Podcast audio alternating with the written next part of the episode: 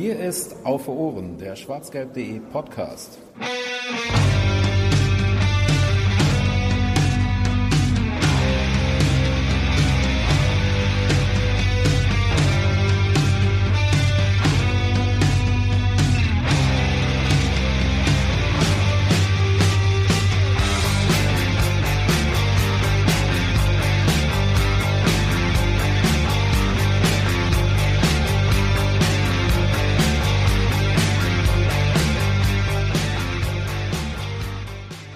Schon wieder. Die 23. Ausgabe von Auf Ohren steht bereit.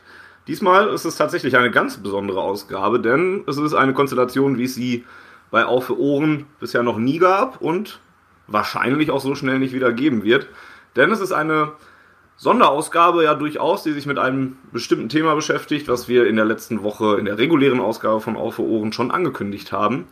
Ähm, nämlich mit dem Auswärtsspiel bei RB Leipzig, was der BVB nach der Länderspielpause, genauer gesagt am 10. September, auch noch um 18.30 Uhr zur, Best zur, zur großen Fußballsendezeit, mit Anführungszeichen mal versehen, ähm, bestreiten wird.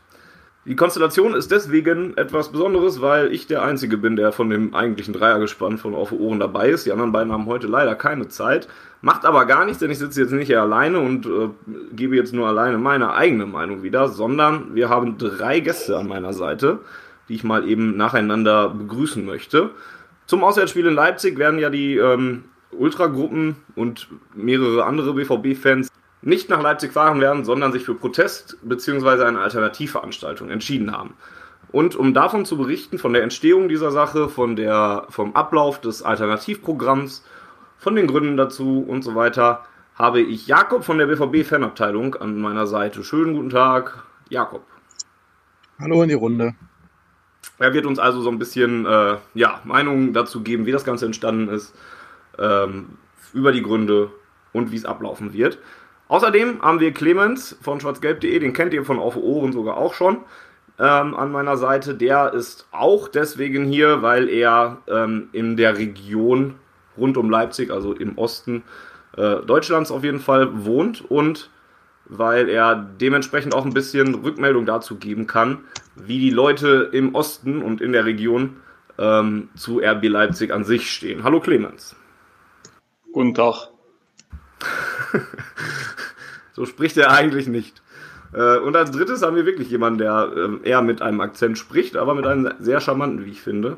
Und zwar haben wir den David ähm, an unserer Seite. Sage ich jetzt zum dritten Mal, dass er an unserer Seite ist. Aber egal. David kommt aus Salzburg, ist aus Salzburg zugeschaltet und ist Fan von Austria Salzburg. Da kommen wir gleich alles genau drauf, was das bedeutet und wie sich das entwickelt hat. Denn da gibt es ja auch eine reiche Geschichte, leider muss man ja sagen. Und er ist Vorsitzender eines Fonds, eine Heimat für die Austria. Grüß dich, David. Schöne Grüße aus Salzburg. Danke für die Einladung. Ja, gerne. Ich, wir, wir, sind ja froh, dass wir dich gekriegt haben, denn du sollst uns ein bisschen ähm, vermitteln von einer Seite, die man sonst nicht unbedingt immer hört, von der vielleicht viele Leute schon gehört haben, denn Austria Salzburg war ja eigentlich das erste, ähm, ja, das erste Opfer, was äh, Red Bull im Fußballgeschehen eigentlich gekostet hat. Kann man das so sagen? Ja, das äh, kann man definitiv so sagen. Und also wir sehen uns nicht nur selber, also wir drängen uns da nicht in die Opferrolle, sondern äh, das ist einfach Fakt, so, so beschissen das ist. Ihr seid die ersten Leidtragenden gewesen und klingt vielleicht ein bisschen besser als, als Opfer wirklich zu sagen. Den Fonds habe ich gerade schon angesprochen, eine Heimat für die Austria. Ähm, so heißt er gerade nicht mehr, wie du mir eben erklärt hast. Erklär uns doch mal eben, was es damit auf sich hat. Genau, also wir haben äh, vor einigen Jahren den, den Fonds gegründet, eine Heimat für die Austria, um Spenden zu sammeln, äh, weil wir gewusst haben, mit unserem Stadion äh, können wir nicht zurück in die zweite Liga kommen und wir wollten uns nicht auf andere verlassen, sondern größtmöglich oder bestmöglich selbst äh, so viel zu finanzieren, wie wir können ähm, waren da insgesamt recht, recht erfolgreich und haben fast 300.000 Euro innerhalb von relativ kurzer Zeit äh, gesammelt. Das ist, das ganze Geld ist dann in den Stadionumbau, der notwendig war für die Lizenzierung der zweiten Liga, geflossen. Damit war die Aufgabe dieses Fonds sozusagen erledigt. Wir haben den dann das Konto geschlossen, die Aktivitäten ähm, nach außen hin eingestellt und haben ihn jetzt aber wieder, ähm, wieder aufleben lassen unter dem Namen Heimspiel für die Austria. Und da geht es jetzt eigentlich nicht mehr darum, äh, hauptsächlich Spenden zu lukrieren, sondern äh, die Organisation äh, von Freiwilligen, damit wir einfach geringere Kosten bei den Heimspielen haben. Ja, cool und auf jeden Fall ein lohnenswertes Projekt, auf das wir nachher auch noch mal ein bisschen genauer vielleicht gucken werden. Das sind so die drei Pfeiler der Ausgabe, die wir uns äh, zurechtgelegt haben, eben um diese drei Aspekte ein bisschen mit einfließen zu lassen, wenn es um RB Leipzig geht. Als Aufhänger haben wir natürlich das Auswärtsspiel am zweiten Spieltag genommen, was Borussia Dortmund ja dann sogar recht früh Kredenz bekommt in der neuen Saison gegen den Aufsteiger aus Leipzig, der ja nun mal seit eh und je eigentlich ja umstritten ist. Und wir wollen gucken, warum sind sie umstritten, was haben sie auch in Österreich getan und was hat Red Bull mit Leipzig und generell mit der ganzen Fußballwelt so vor und was haben sie schon getan. Und eben auch Clemens soll ja auch ein bisschen dafür da sein, natürlich auch um seine eigene Meinung zu vertreten, aber auch um zu gucken, wie ist das in der Region aufgenommen. Das als Überblick für euch da draußen, für die Hörer. Ich würde sagen, wir fangen mal an und versuchen etwas zu erläutern, was in den letzten Wochen immer wieder versucht wurde, manchmal aber auch ein bisschen falsch aufgefasst wurde, nämlich mit der Frage, was ist eigentlich das Problem, was Fußball Deutschland oder was, die, was viele Fußballfans mit RB Leipzig haben. Als Einstiegszitat habe ich mir da von einer schwarzgelb.de Kollegin äh, einen Satz herausgesucht, der vielleicht sogar ganz gut passt. Ich finde, das ist immer noch ein sehr banaler Satz, der aber das ganze Problem ein bisschen verdeutlicht und eigentlich sehr gut wiedergibt. Sie hat geschrieben, die Nadja war das übrigens, wollen wir auch na namentlich nennen und eine Quelle angeben. Äh, sie hat geschrieben, RB Leipzig hat Fußball für den Sponsor. Alle anderen Vereine haben Sponsoren für den Fußball. Ist das das, wie man es vielleicht wirklich am ehesten aussuchen kann und was natürlich auch überspitzt ist, aber ist das schon eines der Hauptprobleme? Mal, an Jakob gefragt, der für diesen Protest ja auch irgendwo steht und den ja auch öffentlichkeitswirksam jetzt vertreten möchte? Ja, also sicherlich ist das, was äh, so, so über allem steht. Ähm, wir sind natürlich äh, die Fans, die wir uns da zusammengefunden haben, ähm, hat jeder für sich vielleicht auch nochmal so ein bisschen andere Beweggründe, ähm, dass er nicht äh, nach Leipzig fahren möchte. Ähm, das steht sicherlich über allem. Ähm, vielleicht kann man es noch ein bisschen erweitern, das Zitat, nämlich, ähm, dass Red Bull Leipzig, also Red Bull an und für sich mit seiner Herangehensweise und Red Bull Leipzig einfach gegen alles steht, für das ich als Fußballfan stehe und äh, auch gegen alles steht, für das ich äh, in den letzten Jahren auch Fanpolitik gemacht habe. Ähm, sie stehen nicht für einen authentischen Sport, sie stehen nicht für ein authentisches Umfeld, sie haben keine gewachsenen Strukturen und dazu zähle ich halt auch irgendwie eine Fangemeinde. Dazu zähle ich aber auch, ähm, dass ein Verein Mitglieder gesteuert sein muss, in meinen Augen, ähm, und der Sport eben im Vordergrund stehen muss. Und das ist das, wo ich für mich auch gesagt habe, ähm, ich möchte erstens nicht nach Leipzig fahren, weil ich mich einfach dort nicht wohlfühlen würde. Ich habe das ähm, am Beispiel Hoffenheim mal gesprochen, damals erlebt. Ich bin nach Hoffenheim gefahren und stand da in diesem Gästeblock und habe gedacht, ich bin irgendwie im falschen Film. Habe das dann noch ein weiteres Mal gemacht, habe mir das Ganze dann noch aus dem Pressebereich mal angeschaut, dieses ganze Konstrukt und danach für mich entschieden, dass ich da einfach nicht mehr hin möchte, weil mir wirklich alles auf die Nerven ging, was dort rumlief, alles, was dort passiert ist, das Stadionvorprogramm, ähm, und so weiter und so fort. Und genau das gleiche Gefühl habe ich eben auch, dass es bei äh, Red Bull Leipzig so sein wird. Und ähm, das war für mich so der Beweggrund zu sagen, ich möchte da nicht hinfahren. Und äh, zum Glück gibt es ganz viele andere Fans in Dortmund, die das äh, genauso sehen. Vielleicht, um jetzt erstmal deine Frage so abschließend zu beantworten. Mhm. Ist auf jeden Fall schon mal ein, ein guter erster Zugang auf, auf so einzelne Punkte, die du angesprochen hast, wie Mitgliederführung und so, wollte ich gleich auch nochmal kommen. Ähm, Clemens, wie ist deine Meinung, denn deine persönliche Meinung? Schließt du dich da, da ähm, Jakob an? Gehst du in dieselbe Richtung, was, was RB Leipzig angeht? Oder hast du noch andere Berührungspunkte und, und Punkte, an denen du dich reibst mit, mit diesem Verein? Also bevor ich in die Nähe von Leipzig gezogen bin, war ich der Auffassung, ähm, dass ich, sobald RB Leipzig in die Bundesliga aufsteigt, halt dieses, dieses ganze System Bundesliga irgendwie nicht mehr nicht mehr mittragen möchte. Ähm, ich würde immer noch sagen, dass ich, dass ich RB Leipzig mehr als kritisch finde, dass ich dieses ganze Konstrukt absurd finde, dass es Fußball schädlich ist, äh, dass es einfach nichts mit dem, wie Jakob das gerade auch schon gesagt hat, nichts mit dem zu tun hat, wofür ich äh, mich auch jahrelang fanpolitisch engagiert habe und auch immer noch gerne tue. Ähm, es ist einfach nicht meine Art von Fußball, wie womit ich aufgewachsen bin und äh, ja, was ich letztlich mag. Ähm, was du, um direkt mal den, den Bogen zu schlagen, ähm, weshalb ihr mich auch gefragt habt, wo ich dabei sein möchte hier, was man halt drüben schon mitbekommt, ist halt die, diese Lücke, die RB Leipzig geschlossen hat. Ähm, und warum das Produkt dort gut ankommt, ja, ähm, zumindest in, in Teilen oder in den weiten Teilen der, der Leute, die halt sonst mit Fußball ähm, recht wenig am Hut hatten, ja, was Stadionbesuch etc. angeht. Also wenn du nicht gerade Hallischer FC-Fan oder Chemie Leipzig oder Lok Leipzig-Fan bist, ähm, aber irgendwie Fußball interessiert bist, dann findest du in der Regel da, rund um Leipzig RB cool, weil sie dir halt jetzt plötzlich halt andere Möglichkeiten bieten. So, das darf man dabei sicherlich nicht vergessen, kann aber nicht über meine persönliche Meinung hinweg täuschen. Jetzt würde ich eigentlich überlegen, ob ich ähm, David auch nach seinem Problem mit RB Leipzig frage, aber die bewegen sich ja nochmal in einer ganz, äh, oder mit RB an sich nochmal äh, frage, aber die bewegen sich ja in einer ganz, ganz anderen Richtung. Ähm. Ich wollte gerade sagen, da reicht die Sendezeit wahrscheinlich nicht.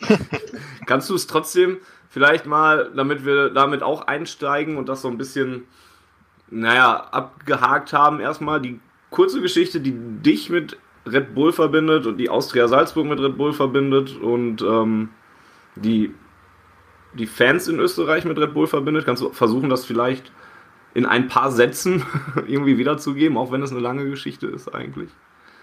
Ja, natürlich, mache ich gern. Ähm, also die ganze Sache hat sich ähm, so zugetragen, äh, Austria Salzburg, also wir schreiben das Jahr 2005. Austria Salzburg ist einer der wenigen äh, relativ großen Traditionsvereine in, Salz, äh, in Österreich. Ähm, wir waren österreichischer Meister, UEFA Cup Finalist, wir waren in der Champions League. Ähm, die Situation im Frühjahr 2005 war aber so, dass wir sportlich überraschend schlecht dastanden. Wir haben seit Jahren wieder mal gegen den Abstieg gekämpft. Ähm, hinzu kamen finanzielle Probleme und es ist äh, völlig absurd im, ähm, rückblickend, aber selbst unsere erste Reaktionen, wie das äh, aufgekommen ist, äh, Red Bull Salzburg steigt als Sponsor bei der Austria ein. Ähm, wir haben uns am Anfang wirklich gefreut, haben uns gedacht, okay, cool, ein äh, potenter Sponsor, der noch dazu aus Salzburg kommt, was, was kann uns Besseres passieren? Ähm, glaube, das war damals nicht einmal wirklich naiv, sondern es, es hat einfach nichts Vergleichbares gegeben, zumindest nicht in Kontinentaleuropa. Also wir, man hat sich nicht vorstellen können, was, was passiert da jetzt oder was hat Red Bull vor. Ähm, Im Endeffekt hat, hat sich der, der Getränkekonzern einfach unserer Bundesliga-Lizenz bedient, um mit ihrem Marketing-Gag, der als Fußballverein verkleidet ist, ähm, sofort in der ersten österreichischen Liga zu beginnen. Und nicht mehr steckt da dahinter.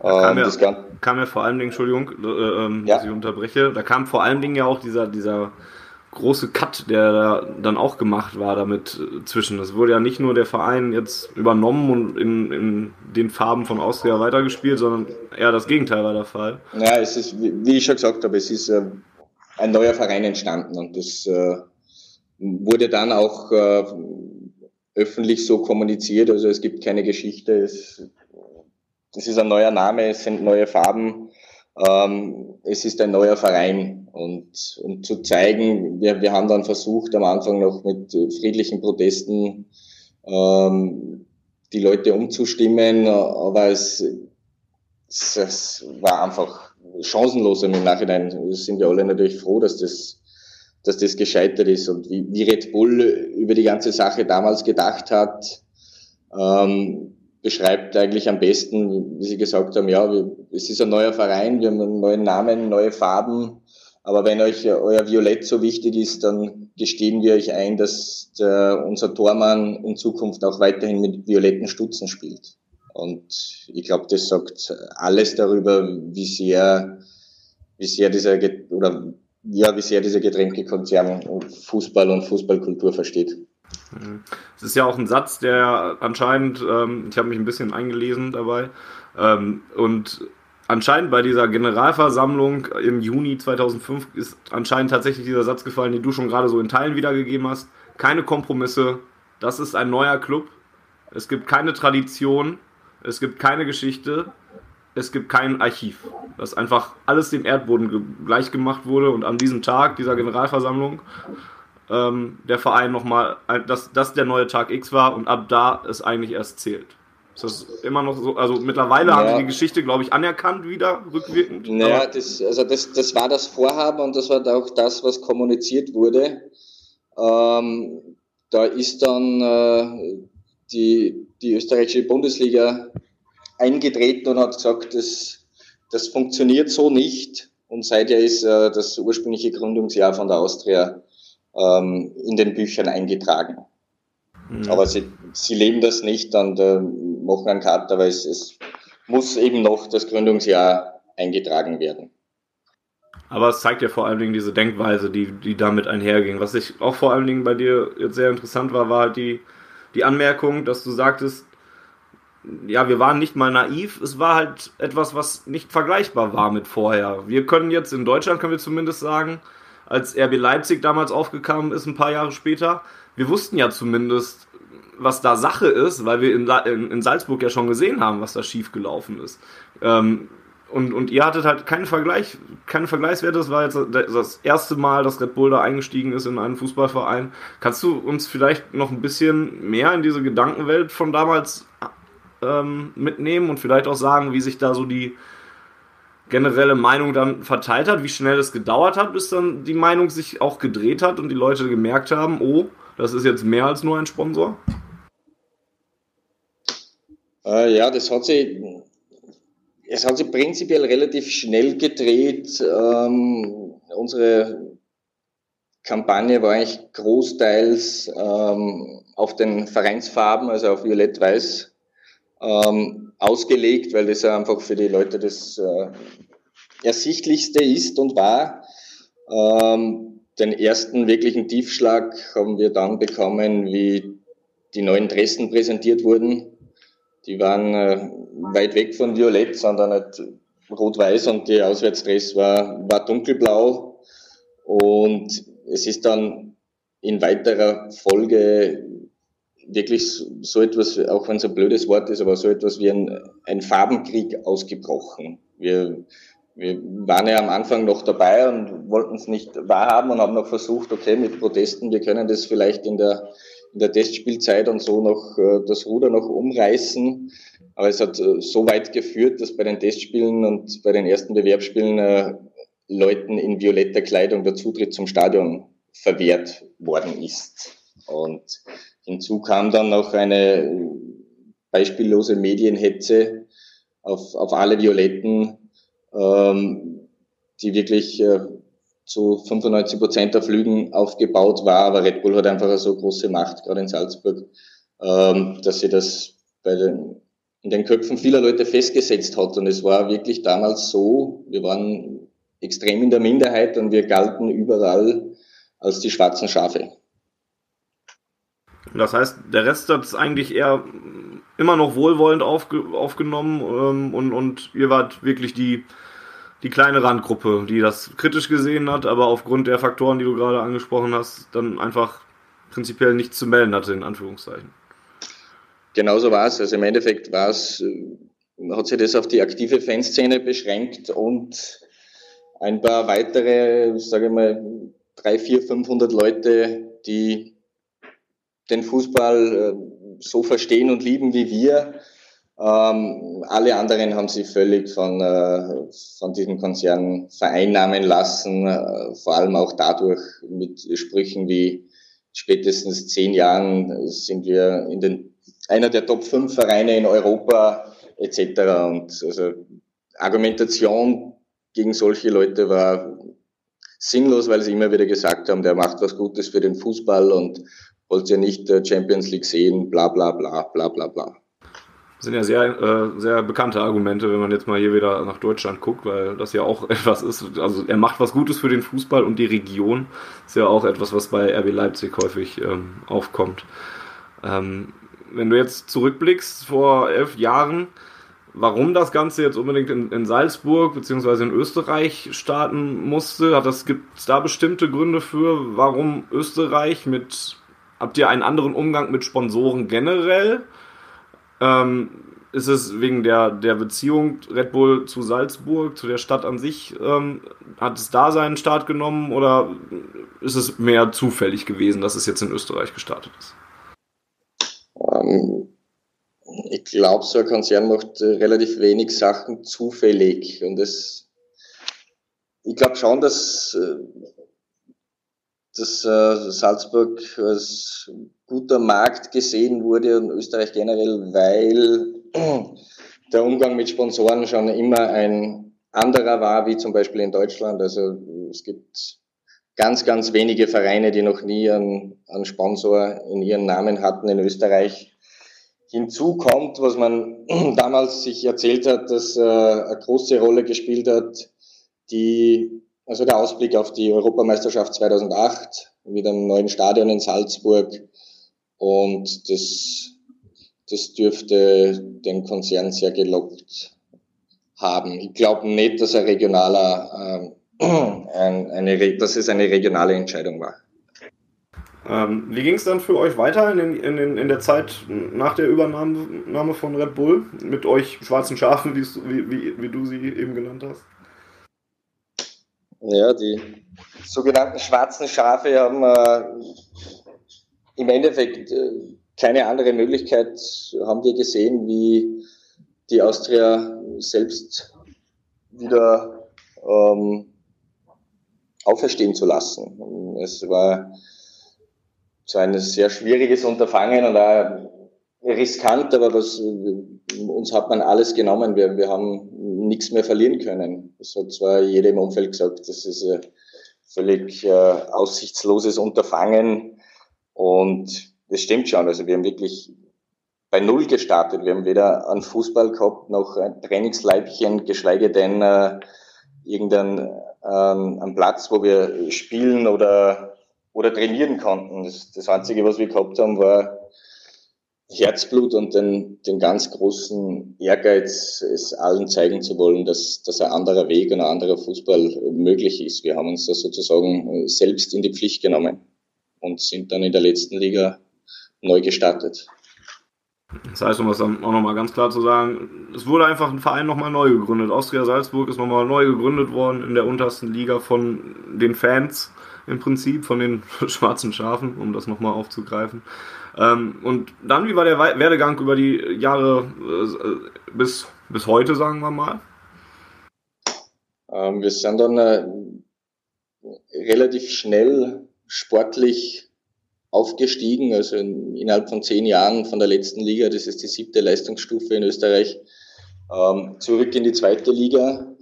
Und äh, vor allem die ersten Jahre, die waren äh, so unbeschreiblich geil vom, vom ganzen äh, rundherum. Man war, man war stolz, dass man selber was auf die Füße gestellt hat. Man ist auswärts äh, mit tausend Leute gefahren in, in Ortschaften, die oft nur 300, 400 Einwohner hatten. Und äh, also es war wirklich eine, eine grandiose Zeit. Und gipfelt hat das Ganze dann ähm, letztes Jahr mit dem Aufstieg in die zweite Bundesliga, wo wir uns einfach, ich würde sagen, äh, auch als äh, blinden Ehrgeiz um, und umhüllt in einer violetten Euphorie Wolke ähm, im Endeffekt selbst übernommen haben und nämlich vor allem beim, beim Stadionbau, wo die, wo die Kosten einfach explodiert sind.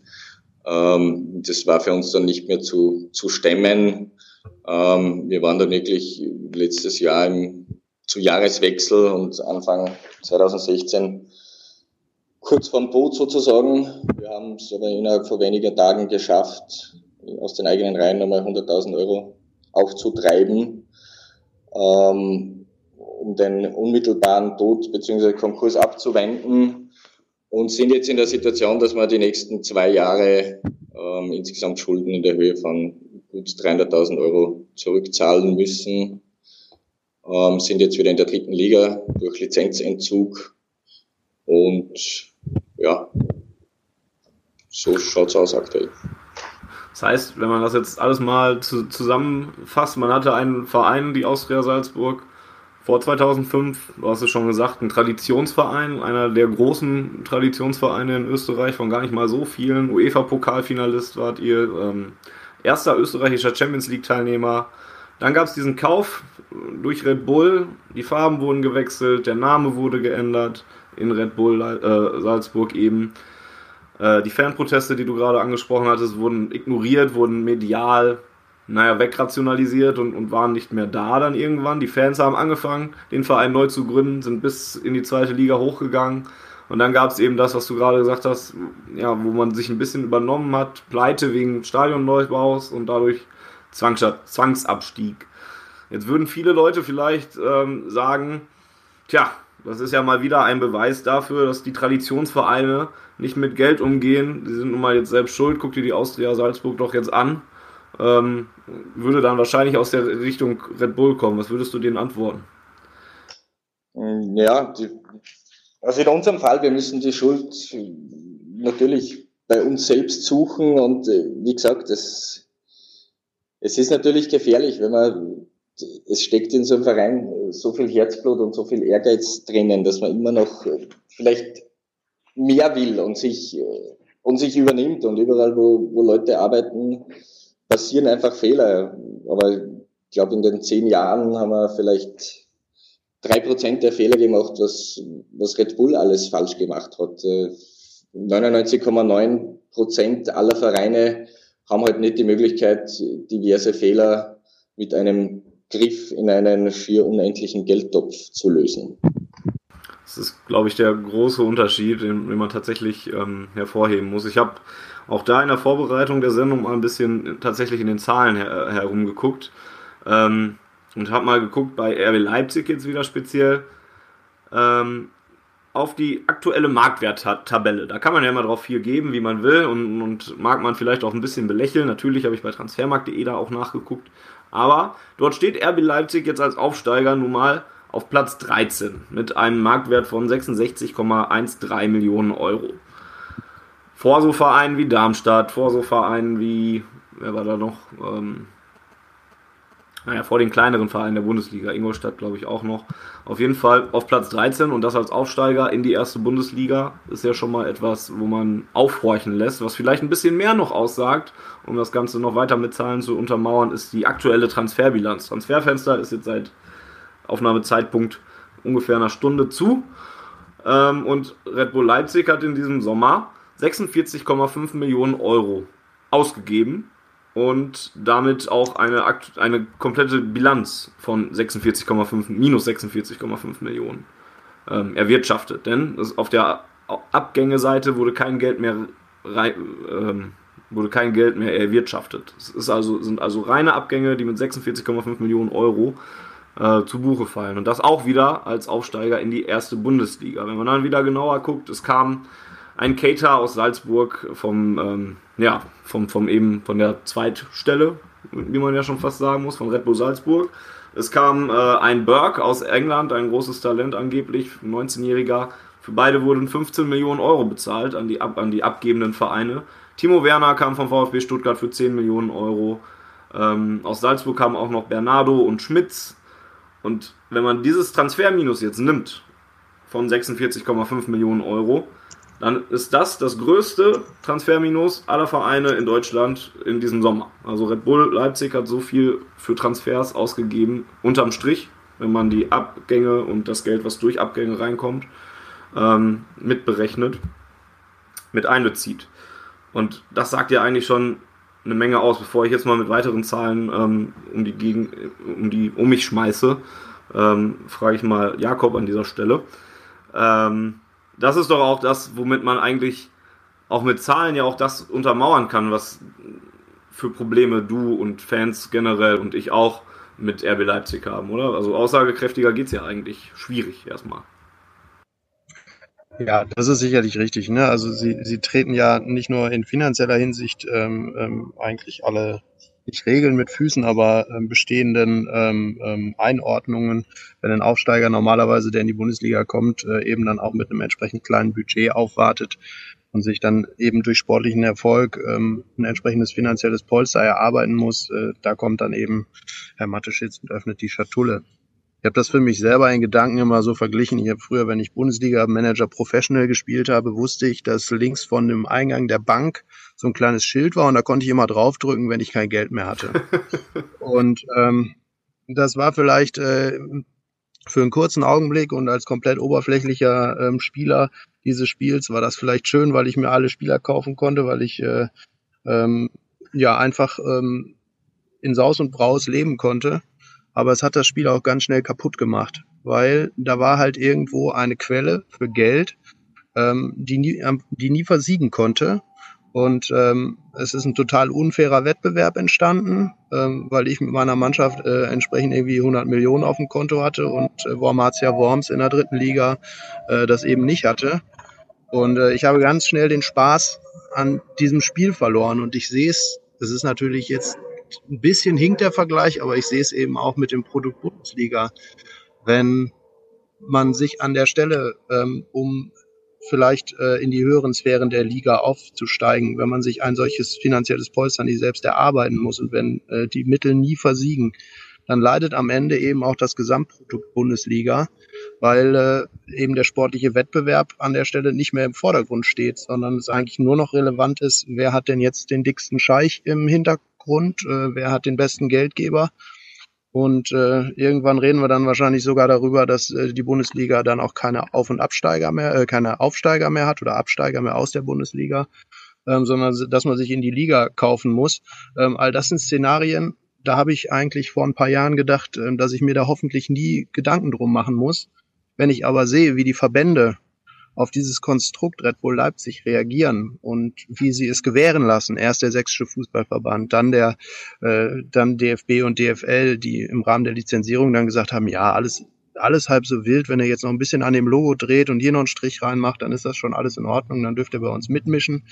Immer im Hintergrund natürlich äh, das Wissen, dass man äh, den äh, doch etwas brachliegenden ostdeutschen Fußballmarkt damit auch ähm, erobern kann.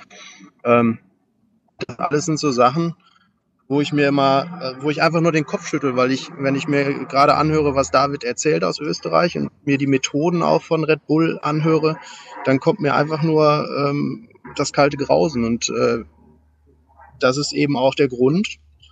Und das ist der Grund vor allem auch über die Zahlen hinweg, die du gerade genannt hast, die ja eigentlich schon für sich sprechen, warum man dieses Produkt und dieses Konstrukt einfach mit allem ablehnen muss, was einem irgendwie bleibt und auch jede Protestform nutzen muss, um darauf aufmerksam zu machen, dass das eben kein normaler Emporkömmling ist und ähm, dass das nicht einfach nur ein sehr starker Sponsor ist, sondern dass das ein Club ist, der kein Fußballverein ist, sondern der eben ein Marketingkonstrukt ist. Und der Fußball spielt, um eben diese große Bühne Bundesliga nutzen zu können, die ganz viele tolle Vereine mit ganz vielen tollen Fanszenen, mit gutem Umfeld hat und ähm, die nicht zu Unrecht seit Jahren extrem erfolgreich ist mit ihrem Produkt.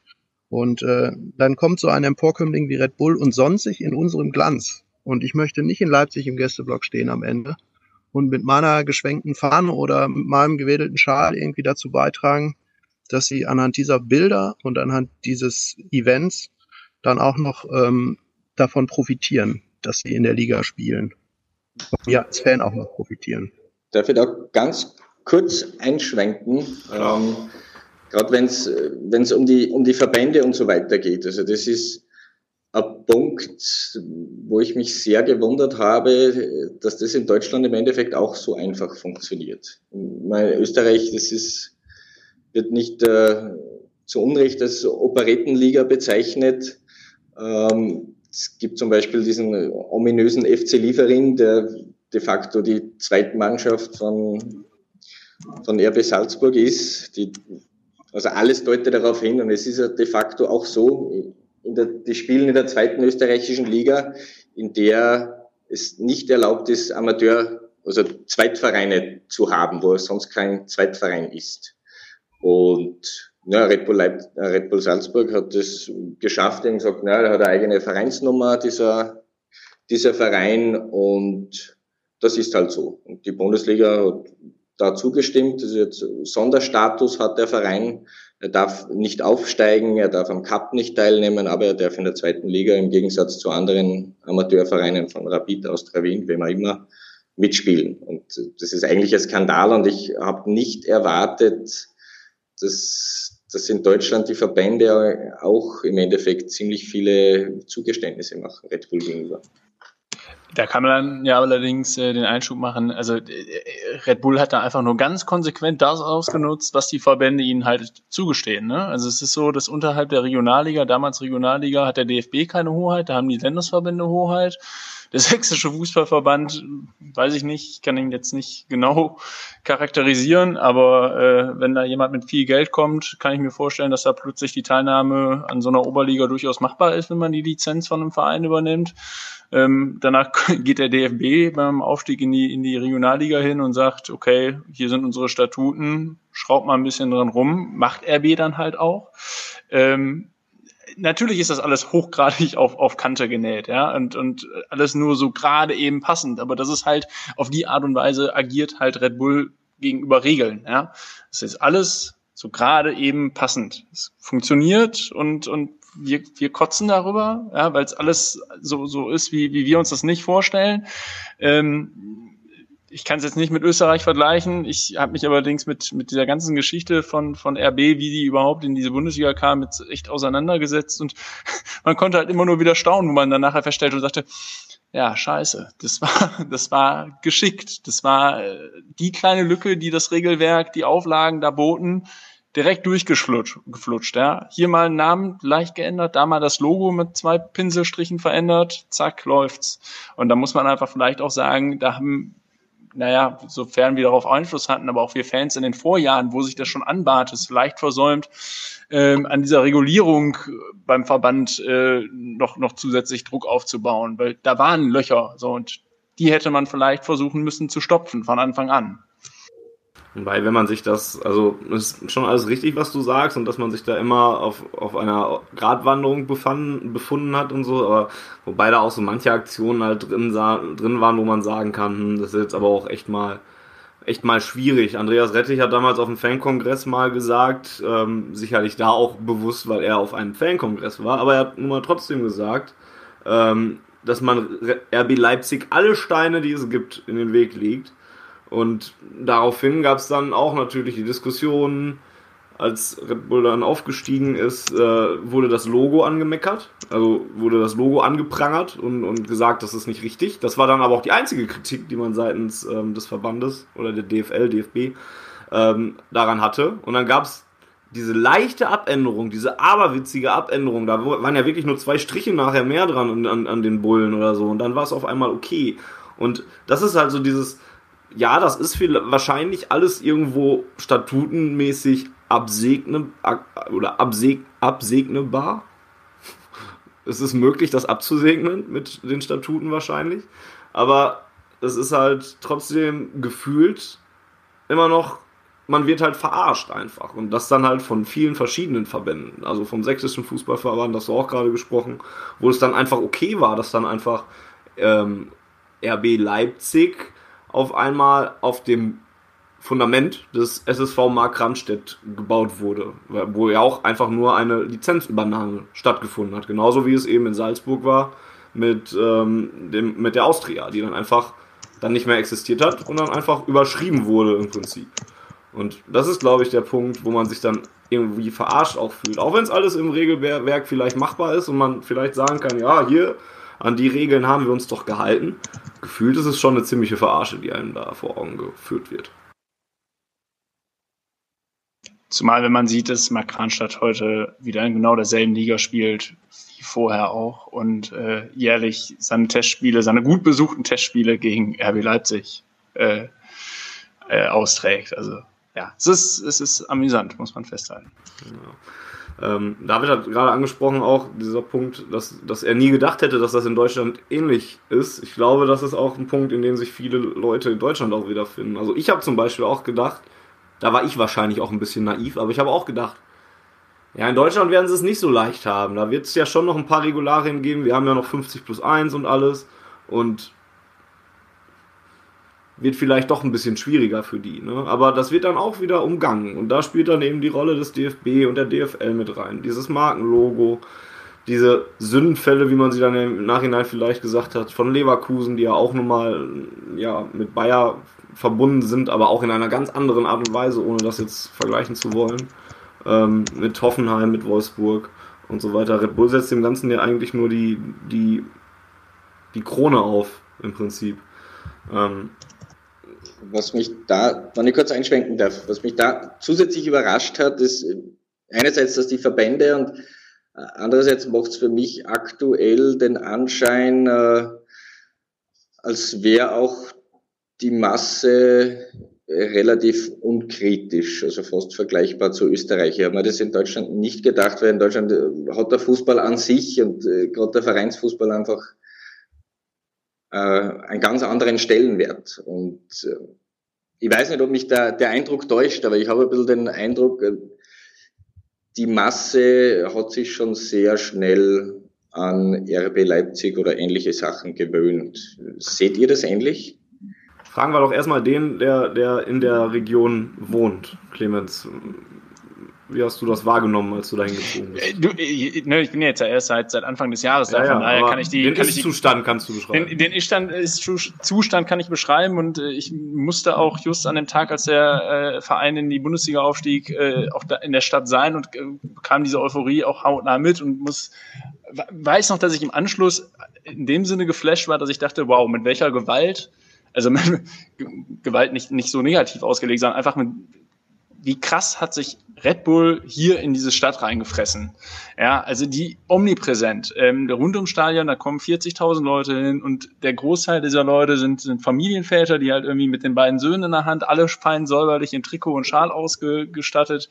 Also, ich will einfach nur sagen, dieses, dieses ganze Projekt RB Leipzig hat in Leipzig bombastisch eingeschlagen in den Sphären, die, wie ich vorher schon mal sagte, äh, jetzt vorher nicht unbedingt mit, mit Fußball irgendwie den großen Kontakt hatten. Ja, es gibt ja in Leipzig mit, mit Chemie und Lok äh, durchaus zwei Traditionsvereine, ähm, auch, auch auch von Fanseite, ähnlich wie, wie so ein bisschen ähnlich, glaube ich, vergleichbar mit dem, was, was ihr mit Red, äh, also mit, mit Austria Salzburg gemacht habt, ähm, so, so entstanden sind. Äh, das Problem ist aber halt, dass ein Großteil der Leipziger da nicht mehr hingeht, weil die in, in jederlei Hinsicht ähm, naja, äh, auch ihre Probleme haben, ja, sei es im politischen, sei es aber halt mit, mit Richtung Pyro und Gewalt, wo halt viele Familien halt nicht mehr hingehen wollen. So, und die rennen jetzt, und von den Leuten gibt's halt enorm viele in Leipzig und rund um Leipzig, und die rennen jetzt mit großer Begeisterung zu Red Bull.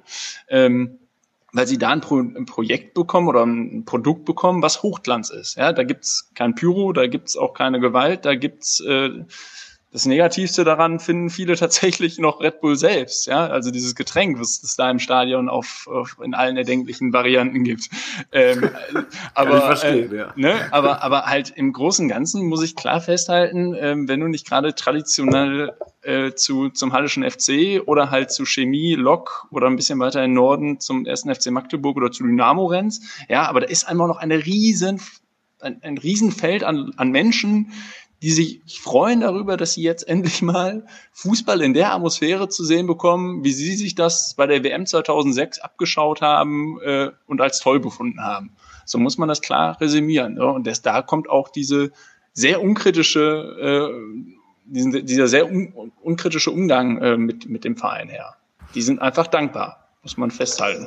Ich, ich habe aber nicht nur die Situation in Leipzig ähm, gemeint, sondern ich glaube, in, in Restdeutschland. Also der, Klar, der also, durchschnittliche ja. Stadionbesucher in, keine Ahnung, sagen wir, nehmen wir das Beispiel Dortmund, wobei das sicher noch ein sehr viel emotionaleres äh, Publikum ist wie, wie anderswo. Ähm, ich kann mir vorstellen, dass die Proteste von der, von der Fantribüne aktiven Szene, die werden natürlich bleiben, aber der Otto Normal Stadiongeher, glaube ich, in Deutschland sieht's gar nicht oder äh, gewöhnt sich schneller daran, wie ich vermutet hätte. Wobei das glaube ich. Ich, ich kann, das, das wird sich jetzt herausstellen. Ja, an der Stelle vielleicht auch nochmal äh, ein, ein Schwenk, genau auch in die, in die restlichen Regionen Deutschlands. Ähm, ich glaube, dass wir uns mit, und das hat Clemens gerade angeschnitten, dass wir uns mit der WM 2006 einen neuen Typus Fußballfan auch herangezüchtet haben. Ähm, den betrachte ich jetzt aus meiner Perspektive als äh, aktiver Fußballfan, als Fan, der mit seinem Verein ähm, mehr verbindet als eben nur die 90 Minuten am, am Spieltag. Ähm, die sehe ich kritisch. Ähm, als neutraler ähm, äh, Bürger dieses Landes sieht man sie wahrscheinlich äh, als relativ normal an. Die interessieren sich eigentlich für keinerlei, die interessieren sich nicht für Zusammenhänge wie die, über die wir heute diskutieren. Die sind ganz extrem auf das Event Fußball fokussiert. Ähm, man merkt es allein bei uns in Deutschland schon daran, dass ein Großteil dieser Fans, die über die WM 2006 überhaupt den Zugang zum Fußball gefunden haben, auch nur dann wieder auftauchen, wenn eben wieder ein großes Turnier ist oder wenn es dann mal darum geht, dass äh, in Deutschland ein Spitzenspiel ansteht oder wenn es darum geht, dass wir in der Champions League gegen Real Madrid spielen. Diese Fans kommen immer dann auf. Ähm, das sei ihnen auch belassen an der Stelle, weil es ist nun mal eine Freizeitbeschäftigung für den Menschen. Ähm, und ich äh, glaube, wenn ich jetzt da so rede, dann ähm, höre ich mich viel liberaler an, als es in meinem Kopf sich abspielt. Also ich das ganz fürchterlich, diese Sorte Fan, ähm, weil es für mich auch eine gewisse Form der Ignoranz ist. Ähm, und du hast recht, die Gruppe der Leute, die das alles nicht interessiert, ist sehr groß. Wir haben aber in Deutschland auch sehr gut organisierte Fanszenen. Wir haben sehr gut organisierte Kurven. Wir haben eigentlich auch eine sehr gut vernetzte Fanpolitik, äh, die es äh, auch schafft, die Presse und Öffentlichkeit ähm, immer wieder auf Themen äh, aufmerksam zu machen und damit auch wirklich in die Tagesschau zu kommen oder eben auch in die überregionalen Zeitungen zu kommen. Ich habe den Kampf noch nicht ganz aufgegeben, dass wir es nicht mit dem Thema auch schaffen, ähm, da nochmal zu erreichen, dass äh, in Deutschland die Medien ähm, mal etwas aufklärerischer unterwegs sind und nicht immer nur schwarz und weiß sehen, sondern vielleicht auch mal, ähm, also nicht nur die Fundamentalisten auf der einen Seite sehen, die irgendwie alles schlecht reden, ähm, und auf der anderen Seite eben das, äh, das Produkt Red Bull äh, Leipzig ähm, ähm abfeiern. Ich hoffe da einfach mal auf noch mehr Hintergrundberichterstattung. Ähm, wichtig fände ich es, wenn das auch Medien tun, die sich in diesem Bereich normalerweise sonst nicht tummeln. Und ähm, ich hoffe einfach, dass wir es schaffen, mit Protesten, die sich jetzt auch durch diese Saison ziehen werden, auf einer Bühne, die viel größer ist, als es die Bühne in den letzten Jahren war. In der zweiten Liga und dritten Liga wurden diese Proteste der, der, der, der Fanszenen, die gegen Red Bull gespielt haben, ja überhaupt nicht wahrgenommen. Ich glaube, dass auf der Bühne Bundesliga da noch ein ganz anderer Drive reinkommt, auch wie ich gerade schon gesagt habe, weil eben die Fanszenen dort sehr gut vernetzt sind. Ähm, nicht nur untereinander, sondern eben auch mit der Presse. Und vielleicht schaffen wir es, was uns damals bei der Aktion 1212 für den ähm, äh, bei der 1212-Diskussion gelungen ist, das Thema so in die Öffentlichkeit zu heben, dass es auch in der Öffentlichkeit diskutiert wird und dass nicht nur in der Öffentlichkeit gesagt wird, ja, auf der einen Seite stehen da die unverbesserlichen Fundamentalisten, die sowieso gegen alles sind, was auch nur annähernd mit Kommerz zu tun hat. Und auf der anderen Seite steht Herr Matteschitz. Ähm, weil das ist es eben leider nicht sondern es ist äh, viel mehr als das. Aber ich möchte an der Stelle noch ganz kurz einhaken, dass ich, dass ich den Zeitpunkt schon fast als zu spät sehen möchte, also äh, nicht sehen möchte, sondern sehe. So, also es ist, die sind jetzt Bundesligist, so und es ist, die, die sind aber auch schon seit sieben Jahren irgendwie auf dem Markt, so und und jetzt fangen plötzlich die Bundesligisten, das ähnlich wie das Thema Montagsspiele. Es gibt, glaube ich, seit 20 Jahren Montagsspiele und jetzt ist es plötzlich für die Bundesliga relevant. Jetzt wachen wir plötzlich in der Bundesliga äh, auf, die sich jahrelang mit dem Thema nicht auseinandersetzen mussten und finden es scheiße. So, das einzige, was ich, das ich, was ich dabei immer schwierig finde, ist, dass wir immer erst dann aktiv werden, wenn es uns irgendwie selber so betrifft trifft. Und ich habe einfach bei dem, was ich so mitbekomme, was da passiert, echte Bedenken, dass wir da jetzt noch auf den Zug, auf der da rollt, äh, aufspringen und ihn irgendwie stoppen können. Ähm, ich weiß nicht, vielleicht argumentierst du da positiver gegen, aber ich bin da echt skeptisch, was das angeht momentan. Ich glaube, der Punkt ist halt auch diese größere Öffentlichkeit, das was Jakob eben auch gerade schon angesprochen hatte, dass es bisher in den kleineren Ligen ja auch stattgefunden hat mit Protesten. Ich erinnere mich da beispielsweise an, an Union Berlin, die ja auch oft auf sie aufmerksam gemacht haben, aber da war es eben nur in der zweiten Liga und da hat es für die breite Masse eben nicht gereicht, da richtig in der Öffentlichkeit zu sein. Und da ist es jetzt nun mal was anderes. Das ist ja auch ganz wichtig zu sagen, dass es jetzt nun mal Borussia Dortmund, beziehungsweise die Fans von Borussia Dortmund, sind jetzt am zweiten Spieltag mal noch nicht mal die ersten, denn auch Hoffenheim hat ja schon angefangen zu protestieren am Wochenende gegen Red Bull. Ähm, und dann ist Borussia Dortmund jetzt eben der erste große Traditionsverein, der da etwas auf die Beine stellt. Die spielen dann nachher nochmal 32 Spiele und auch da wird es noch mal ganz viele Protestaktionen geben. Da bin ich absolut von überzeugt, von, von anderen Fanszenen, die sich das auch nicht bieten lassen werden, die genauso eigentlich darüber denken, wie, wie, wie es viele BVB-Fans tun. Und da ist eben halt jetzt eine andere Öffentlichkeit erreichbar. Und ähm, das ist, glaube ich, der Punkt, der es vielleicht halt anders machen könnte. Jakob darf mich da gerne ergänzen, ähm, auch wenn es um den Zeitpunkt ging, wo man angefangen hat, jetzt dagegen vorzugehen. Also Clemens hat natürlich recht, äh, es ist schon sehr spät, ähm, um, um da jetzt noch wirklich einen Ansatz des Verhinderns zu finden. Allerdings äh, muss man dazu sagen, wir haben auch schon in einer ganz frühen Phase versucht, es zu verhindern. Ähm, wir haben Briefe geschrieben an DFL und DFB. Wir haben, wie vorhin schon beschrieben wurde, auf dem Fankongress mit dem Geschäftsführer damals gesprochen, ähm, der DFL. Und ähm, da war es einfach immer so, dass uns die Verbände gesagt haben, ja, es ist alles in Ordnung, wir ähm, werden das Ganze kritisch prüfen, aber im Hintergrund ist eben diese Maschinerie, die da läuft, ist ja nicht nur ein Konzern Red Bull, sondern es ist ein Konzern, der versteht, seine Männchen zu lenken, der versteht, öffentliche Meinungen zu kreieren, zu beeinflussen, der es versteht, die Presse grundsätzlich klein zu halten und unter Druck auch zu setzen. Das hat man auch aus Leipzig des Öfteren gehört, dass, dass dort Journalisten, die unabhängig berichten wollten, dann ganz einfach ähm, Akkreditierung entzogen bekommen haben oder auch anderweitig unter Druck gesetzt wurden. Ähm, das sind alles so Dinge, die mir komplett widerstreben, sich alles in mir dagegen wehrt. Ähm, ich aber auch, wie Clemens äh, äh, vorhin schon gesagt hat, das Gefühl habe, dass wir aktuell, wenn wir uns nur für uns selber nehmen, zu klein sind, um auf das Problem nochmal aufmerksam zu machen und vor allem, dass wir zu allein sind und da trifft dann wieder das zu, was David vorhin gesagt hat, nämlich, dass es eben doch im Vergleich zu dann nimmt man alle Fußballfans in Deutschland und die Sympathisanten, die am Fernseher sitzen, dazu, dass wir es im Vergleich dazu eben dann doch eine sehr kleine Community sind, die das Problem sieht, die auch die damit verbundenen Langzeitfolgen sehr kritisch äh, bewertet und eben Angst hat, dass der Fußball in der Form, wie wir ihn kennen und lieben, ähm, dann in Zukunft eben nicht mehr sein wird und äh, dass wir damit auf taube Ohren stoßen könnten und werden.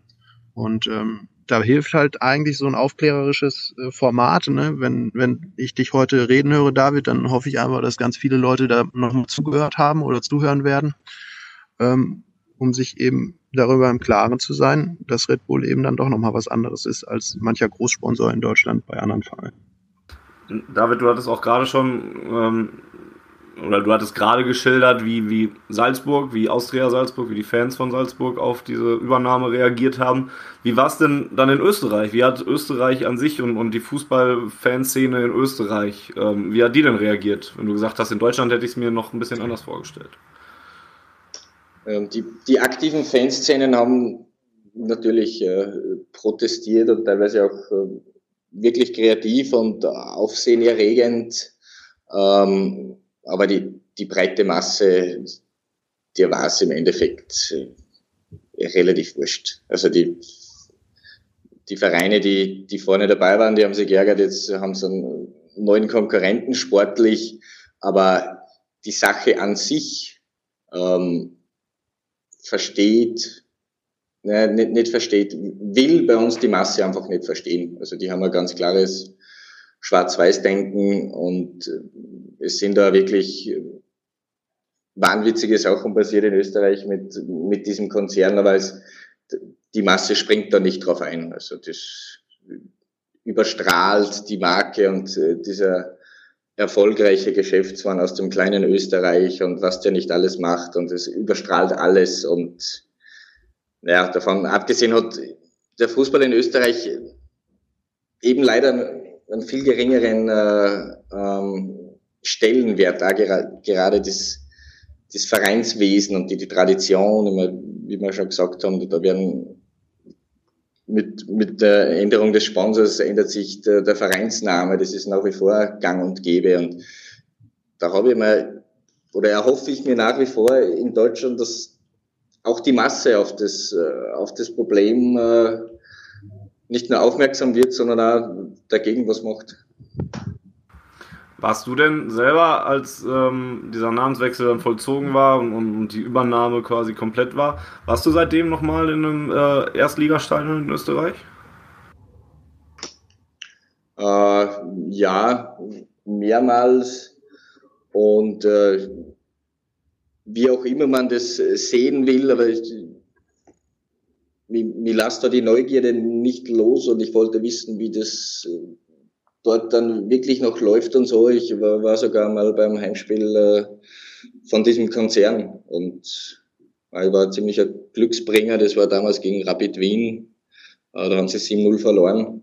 Ähm, Solltest du vielleicht doch öfter hingehen, ja. Naja, öfter vertragen das meine, meine Nerven leider nicht. Warst ähm, anscheinend immer bei den Champions League Quali Spielen dann in den letzten Jahren dabei. Na, da war, ich, da war ich leider nie dabei. Das äh, haben sie ganz alleine geschafft. Wie hat sich das denn eigentlich angefühlt, David? Diese Champions League äh, Qualifikationsrunden für euch. Also selbst in Deutschland ist die Häme und äh, die Schadenfreude groß. Immer wieder, jedes Jahr. Ja, wir, wir haben immer wieder das, dieses Thema auch intern, äh, wo die Leute auch sagen, wir müssen uns äh, wir können uns nicht immer um Red Bull kümmern, wir müssen uns davon abgrenzen, wir sind die Austria und es ist ja egal, wie die spielen. Und, aber es, also ich kann nur für mich sprechen ich weiß, dass es 99 Prozent der Austrianer so geht. Das, das zweitschönste nach Austria-Siegen sind äh, Niederlagen von denen. Vor allem, wenn sie in der, in der Champions League sind. Und, und das hat jetzt auch dort, ähm, Verein will ich nicht sagen, dort äh, was ausgelöst, wo auch jetzt mit den Transfers wieder nach Leipzig, wo auch den letzten Menschen, äh, glaube ich, die Augen geöffnet werden, dass man vielleicht doch nicht bald unter den Top 5 in Europa mitspielt. Ja, es wird zumindest schwer. Das mit den zehn Jahren, die sie anfangs mal gesagt haben, hat ja schon mal nicht funktioniert. Die sind ja mittlerweile Weile rum und da sind sie noch recht weit von entfernt, würde ich mal sagen. Ähm, Du hast gerade gesagt, du warst auch schon mal beim Spiel von, von Red Bull Salzburg. Wie hat sich das angefühlt? Was war das für ein Erlebnis? Kannst du da ein bisschen von berichten?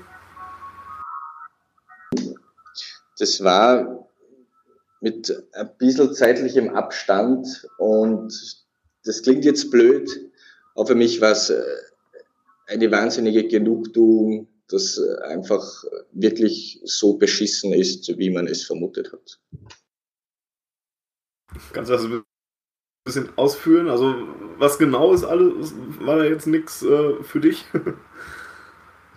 ja, ist wirklich von A bis Z. Und, aber um ein paar Beispiele zu geben, was, äh, was bei denen beim ersten Spiel los war und wie die Fußball verstehen, die haben ähm, während dem Spiel mit Disco-Kugeln das, das Spielfeld äh, beleuchtet. Die Spieler sind ganz wahnsinnig geworden, wenn da wieder irgendein bunter Lichtkegel äh, über den Platz fliegt und äh, zeitgleich äh, haben zwei bekannte Radiomoderatoren in Österreich das Spiel im Stadion über die Lautsprecher live mitkommentiert.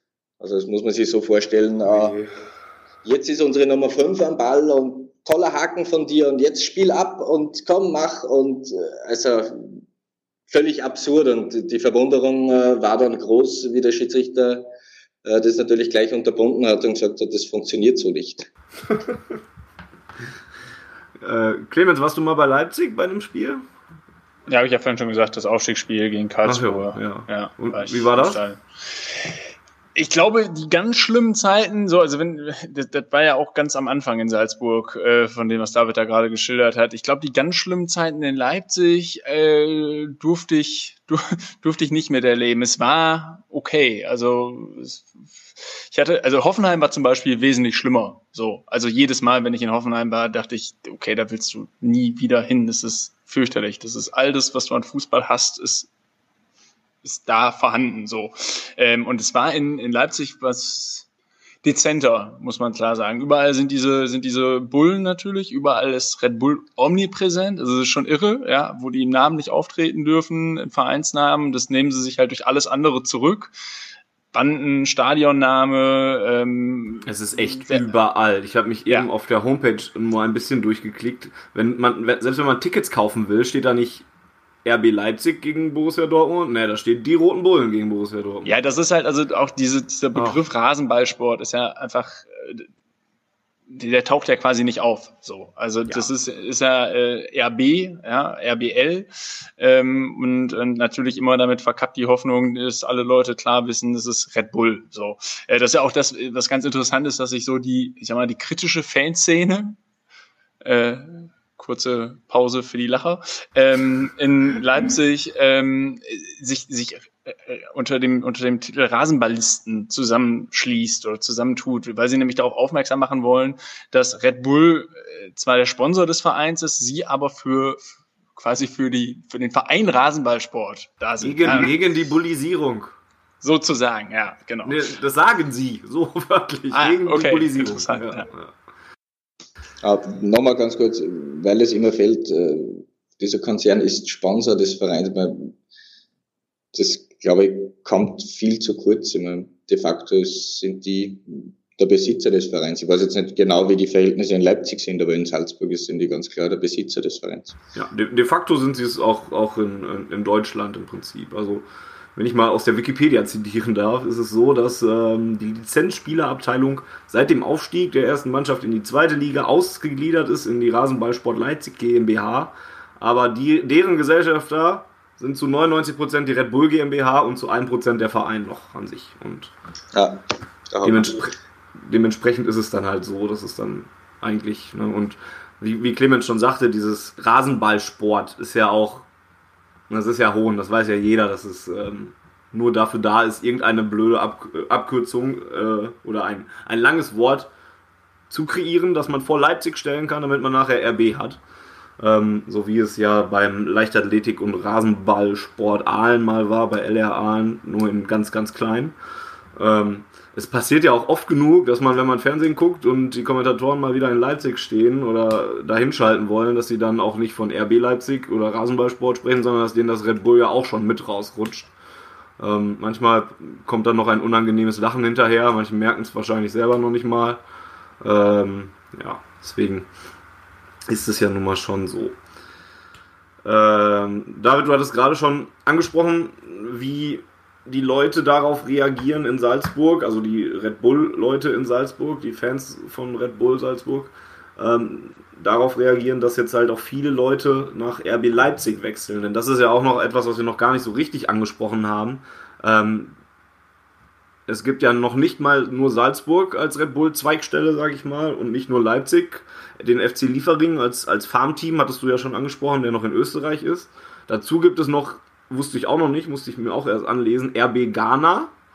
Ähm, und dann die anderen Vereine habe ich jetzt zumindest in den letzten Tagen über RB Brasil habe ich schon was gelesen, weil der Bernardo, der nach Salzburg ging, dann auch aus Brasil kam und jetzt von Salzburg wieder nach Leipzig geht. Und es gibt noch die New York Red Bulls.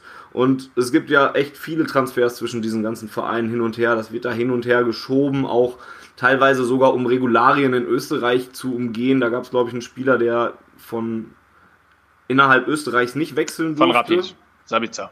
Genau, der war es. Und der musste dann nach Leipzig wechseln, um von da dann ausgeliehen zu werden nach Salzburg. Und dann ging es halt wieder. Dann konnte er halt nach Red Bull wechseln. So war es hoffentlich.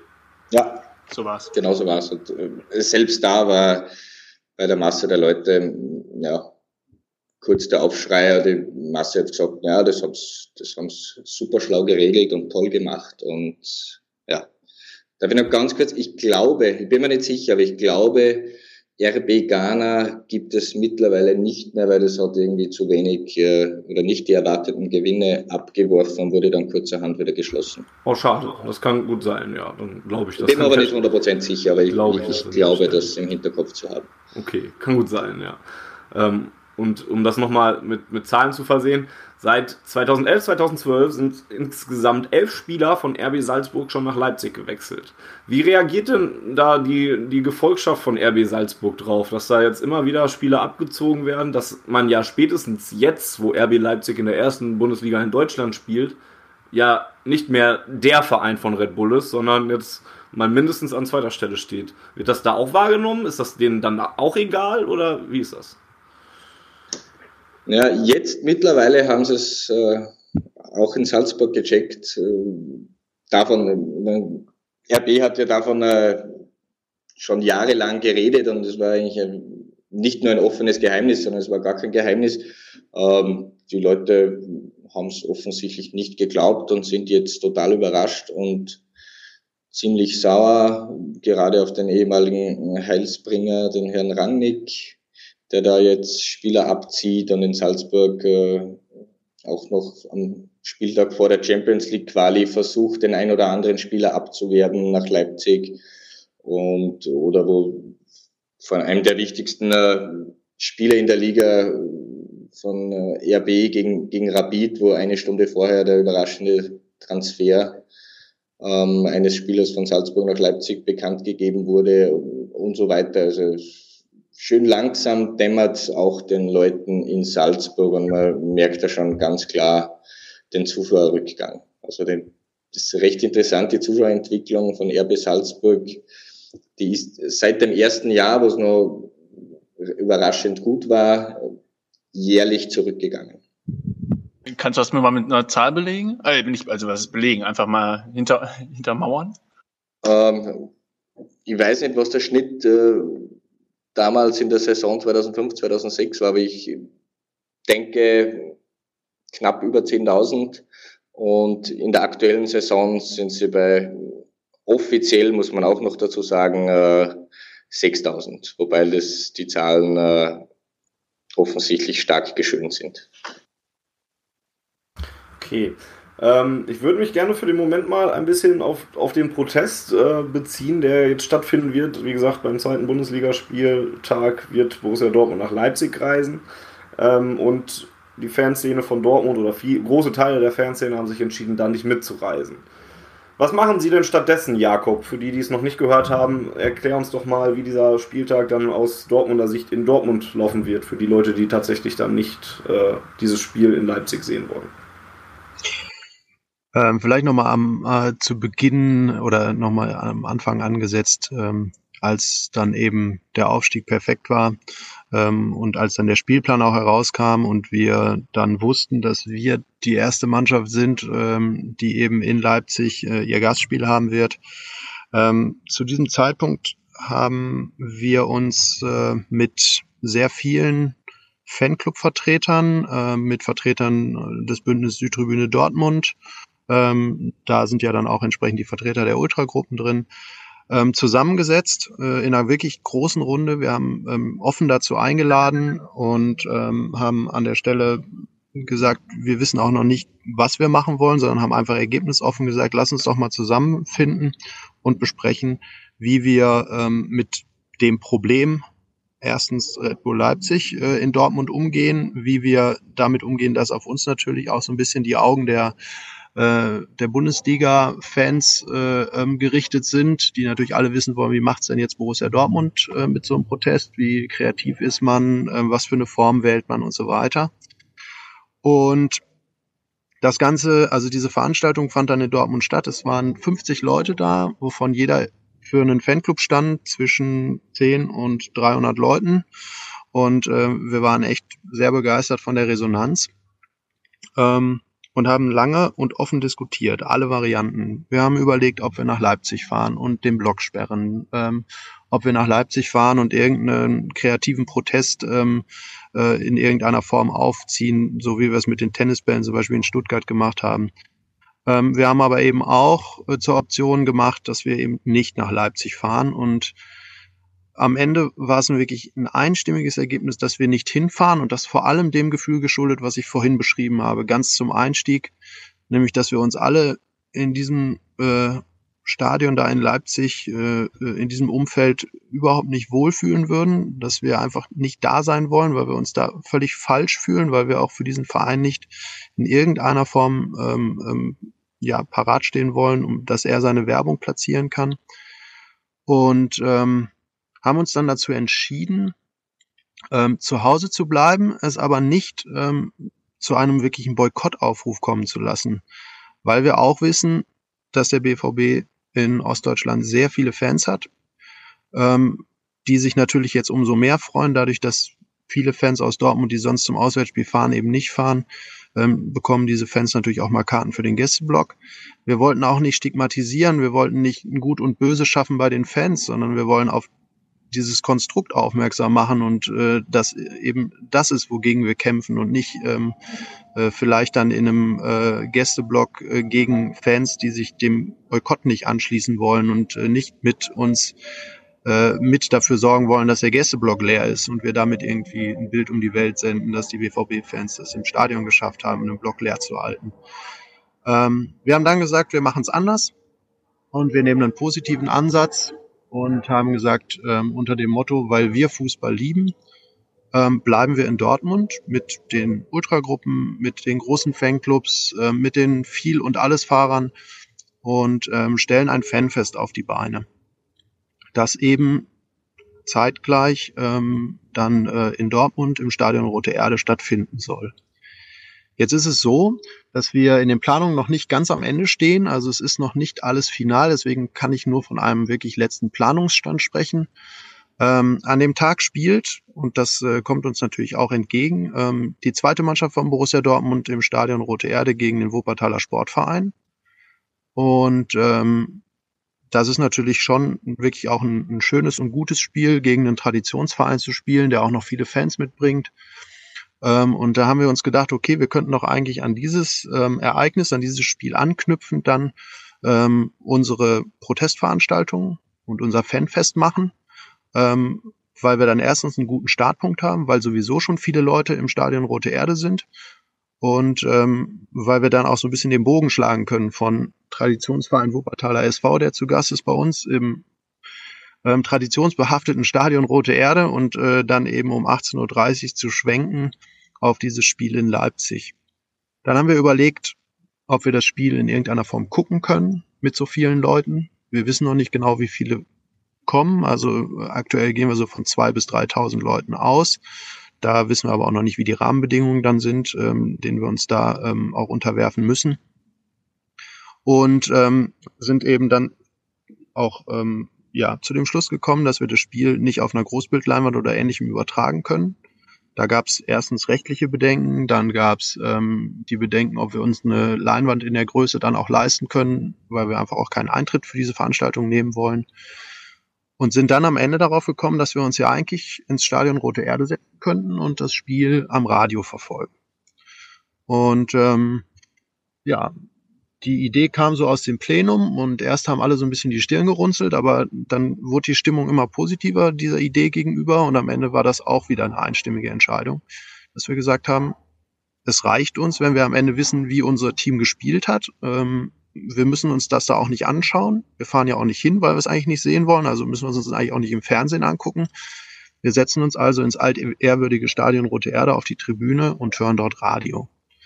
Ähm, bei dieser Planung dieser Veranstaltung ähm, haben uns dann wirklich viele Organisationen unterstützt, also allen voran jetzt auch ähm, der BVB, ähm, der da an der Stelle ähm, uns organisatorisch wirklich unterstützt hat, der den Dialog mit Stadt, äh, äh, den Verantwortlichen der Stadt und der Polizei ähm, mitführt, um die Veranstaltung dann am Ende auch reibungslos über die Bühne zu bringen. Ähm, und ähm, wir haben ein eigenes kleines äh, Organisationskomitee gegründet, das dann am Ende äh, diese Veranstaltung auf die Beine stellen soll. Es ist dann so, dass das Spiel der Amateure ja bis 15.45 dauert. Ähm, um 14 Uhr ist Anstoß, genau, um 15.45 ist das Spiel vorbei. Und von 16.30 Uhr bis 18.30 Uhr, um 18.30 Uhr ist der Anstoß äh, des Spiels in Leipzig, werden wir eben ein kleines Fanfest haben, planen da zwei, drei Interviews, ähm, die natürlich über das Konstrukt äh, Red Bull Leipzig informieren sollen, ähm, planen da vielleicht auch einen Musikakt und wollen dann eben das Spiel im Radio hören.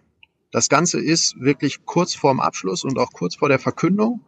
Und wir hoffen eben, dass wir da in den nächsten Tagen äh, entsprechend äh, mit Pressemeldungen und Ähnlichem dann aufwarten können und äh, versuchen natürlich dann auch entsprechend die Presseverantwortlichen äh, oder die, die, die Medien, die regionalen, aber auch die überregionalen Medien mit Informationen zu versorgen, da auch zu, als Ansprechpartner zur Verfügung zu stehen, um dann am Tag selber vielleicht auch den einen oder anderen Fernsehsender in der Roten Erde stehen zu haben, der schöne Bilder davon zeigt, wie BVB-Fans am Radio ähm, hängen und das Spiel des BVB in Leipzig hören.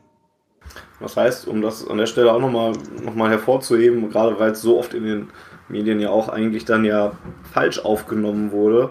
Du hast gerade gesagt, ein Boykott ist es eigentlich nicht. Es ist ein Fanfest, es ist eine Art Protest, weil ihr nicht dahin fahren wollt, weil ihr das nicht ähm, oder weil die BVB-Fans, ich, ich will da auch nicht hinfahren, ähm, weil ihr es nicht damit vereinbaren könnt, dahin zu fahren. Und deswegen, ein Boykott ist es eigentlich so gesehen gar nicht, obwohl man das jetzt mehrmals lesen konnte. Genau, also das äh, ist uns an der Stelle auch einfach wichtig. Wir fahren dahin, weil wir da nicht hinwollen. Ähm, würden wir, hätten wir einen Boykottaufruf gemacht, dann hätten wir anderen auch unsere Meinung aufoktroyiert und hätten gesagt, hier, ähm, äh, wir finden dieses Konstrukt scheiße und wir finden, dass ihr es jetzt auch sofort scheiße finden müsst. Egal, was ihr für einen Wissensstand habt, egal, was euer Hintergrund ist, ob ihr jetzt vielleicht aus, von einem BVB-Fanclub in, in Leipzig kommt sogar.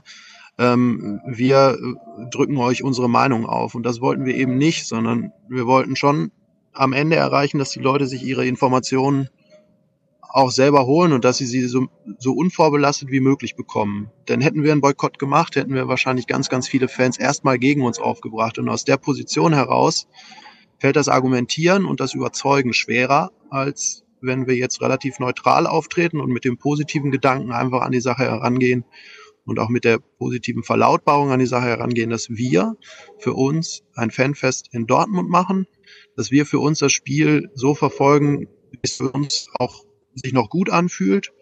Und dass wir aber den Leuten, die dieses Spiel dann im Stadion live sehen wollen, im BVB-Trikot, ähm, das eben auch lassen wollen. Ich finde, es ist auch wichtig, gerade mit diesen, diesen Irrglauben oder, oder falschen, ähm, falschen Aufnahmeweisen, wie es, wie es teilweise dann passiert ist, aufzuräumen. Deswegen ähm, auch nach, also ihr habt das Ganze, dass es etwas geben wird, wurde ja vor dem Vorverkaufsstart ähm, bekannt gegeben. Dann ist der Vorverkauf gestartet und die Karten für den Gästeblock waren innerhalb von 20 Minuten ausverkauft, was dann natürlich sofort wieder die Medien aufgenommen haben und auch natürlich RB Leipzig-Fans oder weiß, weiß der Geil was oder Leute, die gerade es lustig fanden, zu sagen, nee, das war ja jetzt Quatsch, was die BVB-Fans da auf die Beine gestellt haben, jetzt ist es trotzdem ausverkauft, ist ja der ganze Boykott voll nach hinten losgegangen. Jetzt ist ja nicht nur das Wort Boykott schon mal falsch gewesen, sondern auch diese Sache, dass jetzt die Karten nicht da sind. Das ist also auch jetzt kein Grund für euch zu sagen, dass da irgendwie was schiefgegangen ist, oder? Nee, äh, genau. Also es ist für uns erstmal so, eigentlich äh, ist ja das Sensationelle an der Meldung, dass äh, der Gästeblock in 32 Minuten, glaube ich, war es ausverkauft war, dass das so lange gedauert hat. Normalerweise ist äh, der Gästeblock bei einem Auswärtsspiel, wenn Borussia Dortmund in was weiß ich wo spielt, ähm, innerhalb von drei Minuten ausverkauft. Also es hat schon zehnmal so lange gedauert, bis äh, alle Tickets abgesetzt waren für dieses Spiel. Ähm, gut, der Sensationswert dieser Meldung hält sich in Grenzen und wurde aber leider halt auch nicht transportiert, sondern es wurde eben gesagt, das Ding ist jetzt ausverkauft. Aber, und ich habe es ja gerade auch schon gesagt, wir haben eben einen ganz anderen Ansatz verfolgt und ähm, leider ist es in irgendeiner Form äh, der Presse zugetragen worden, dass es eben ein großer Boykottaufruf äh, eigentlich sein sollte.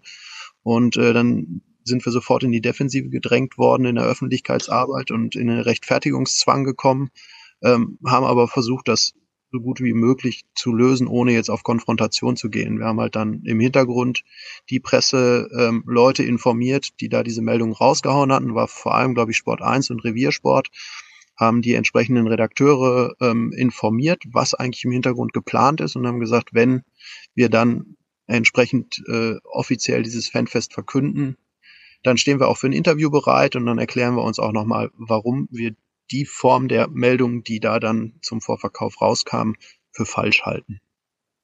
Okay. Du hast gerade schon gesagt, es steht kurz vor dem Abschluss das Ganze. Ähm, wo, also wenn man es nicht sowieso in den Medien mitkriegt, ähm, wo findet man denn dann, wenn ihr bereit seid, die Informationen ähm, dazu, wie das Ganze laufen wird? Ähm, in erster Linie oder die erste Meldung zu dem Thema ist ja unter anderem auf der Webseite von Südtribüne Dortmund bekannt gegeben worden. Wenn wir mit der Veranstaltung dann ähm, aufwarten und dazu die Details veröffentlichen, wird man es bei den Rohnachrichten auf jeden Fall ähm, sehen und lesen können, äh, die dem Thema auch aufgeschlossen gegenüberstehen. Das freut uns sehr, dass man dort auch das aufnehmen möchte. Ähm, natürlich aber auch über alle Social-Media-Kanäle, die sich da anbieten. Also in erster Linie dann eben schwarzgelb.de. Die Fanabteilung wird äh, das versuchen zu promoten, ähm, wo es geht. Ähm, und vielleicht ja sogar auch der Verein, der dann mal ähm, über seine Kanäle äh, das Ganze weiterträgt. Aber das wissen wir eben nicht und da wollen wir auch niemanden unter Druck setzen. Ähm, man muss schon, glaube ich, sehr mit Scheuklappen durchs Leben rennen und vor allem, wenn man in Dortmund oder Umkreis wohnt, um die Veranstaltung äh, nicht mitzubekommen. Okay. Ähm, auf Twitter haben wir die Frage gestellt gekriegt, die hast du jetzt wahrscheinlich indirekt auch schon durch, durch deine Ausführungen ähm, beantwortet. Ich will sie trotzdem mal stellen, die kam von Steve.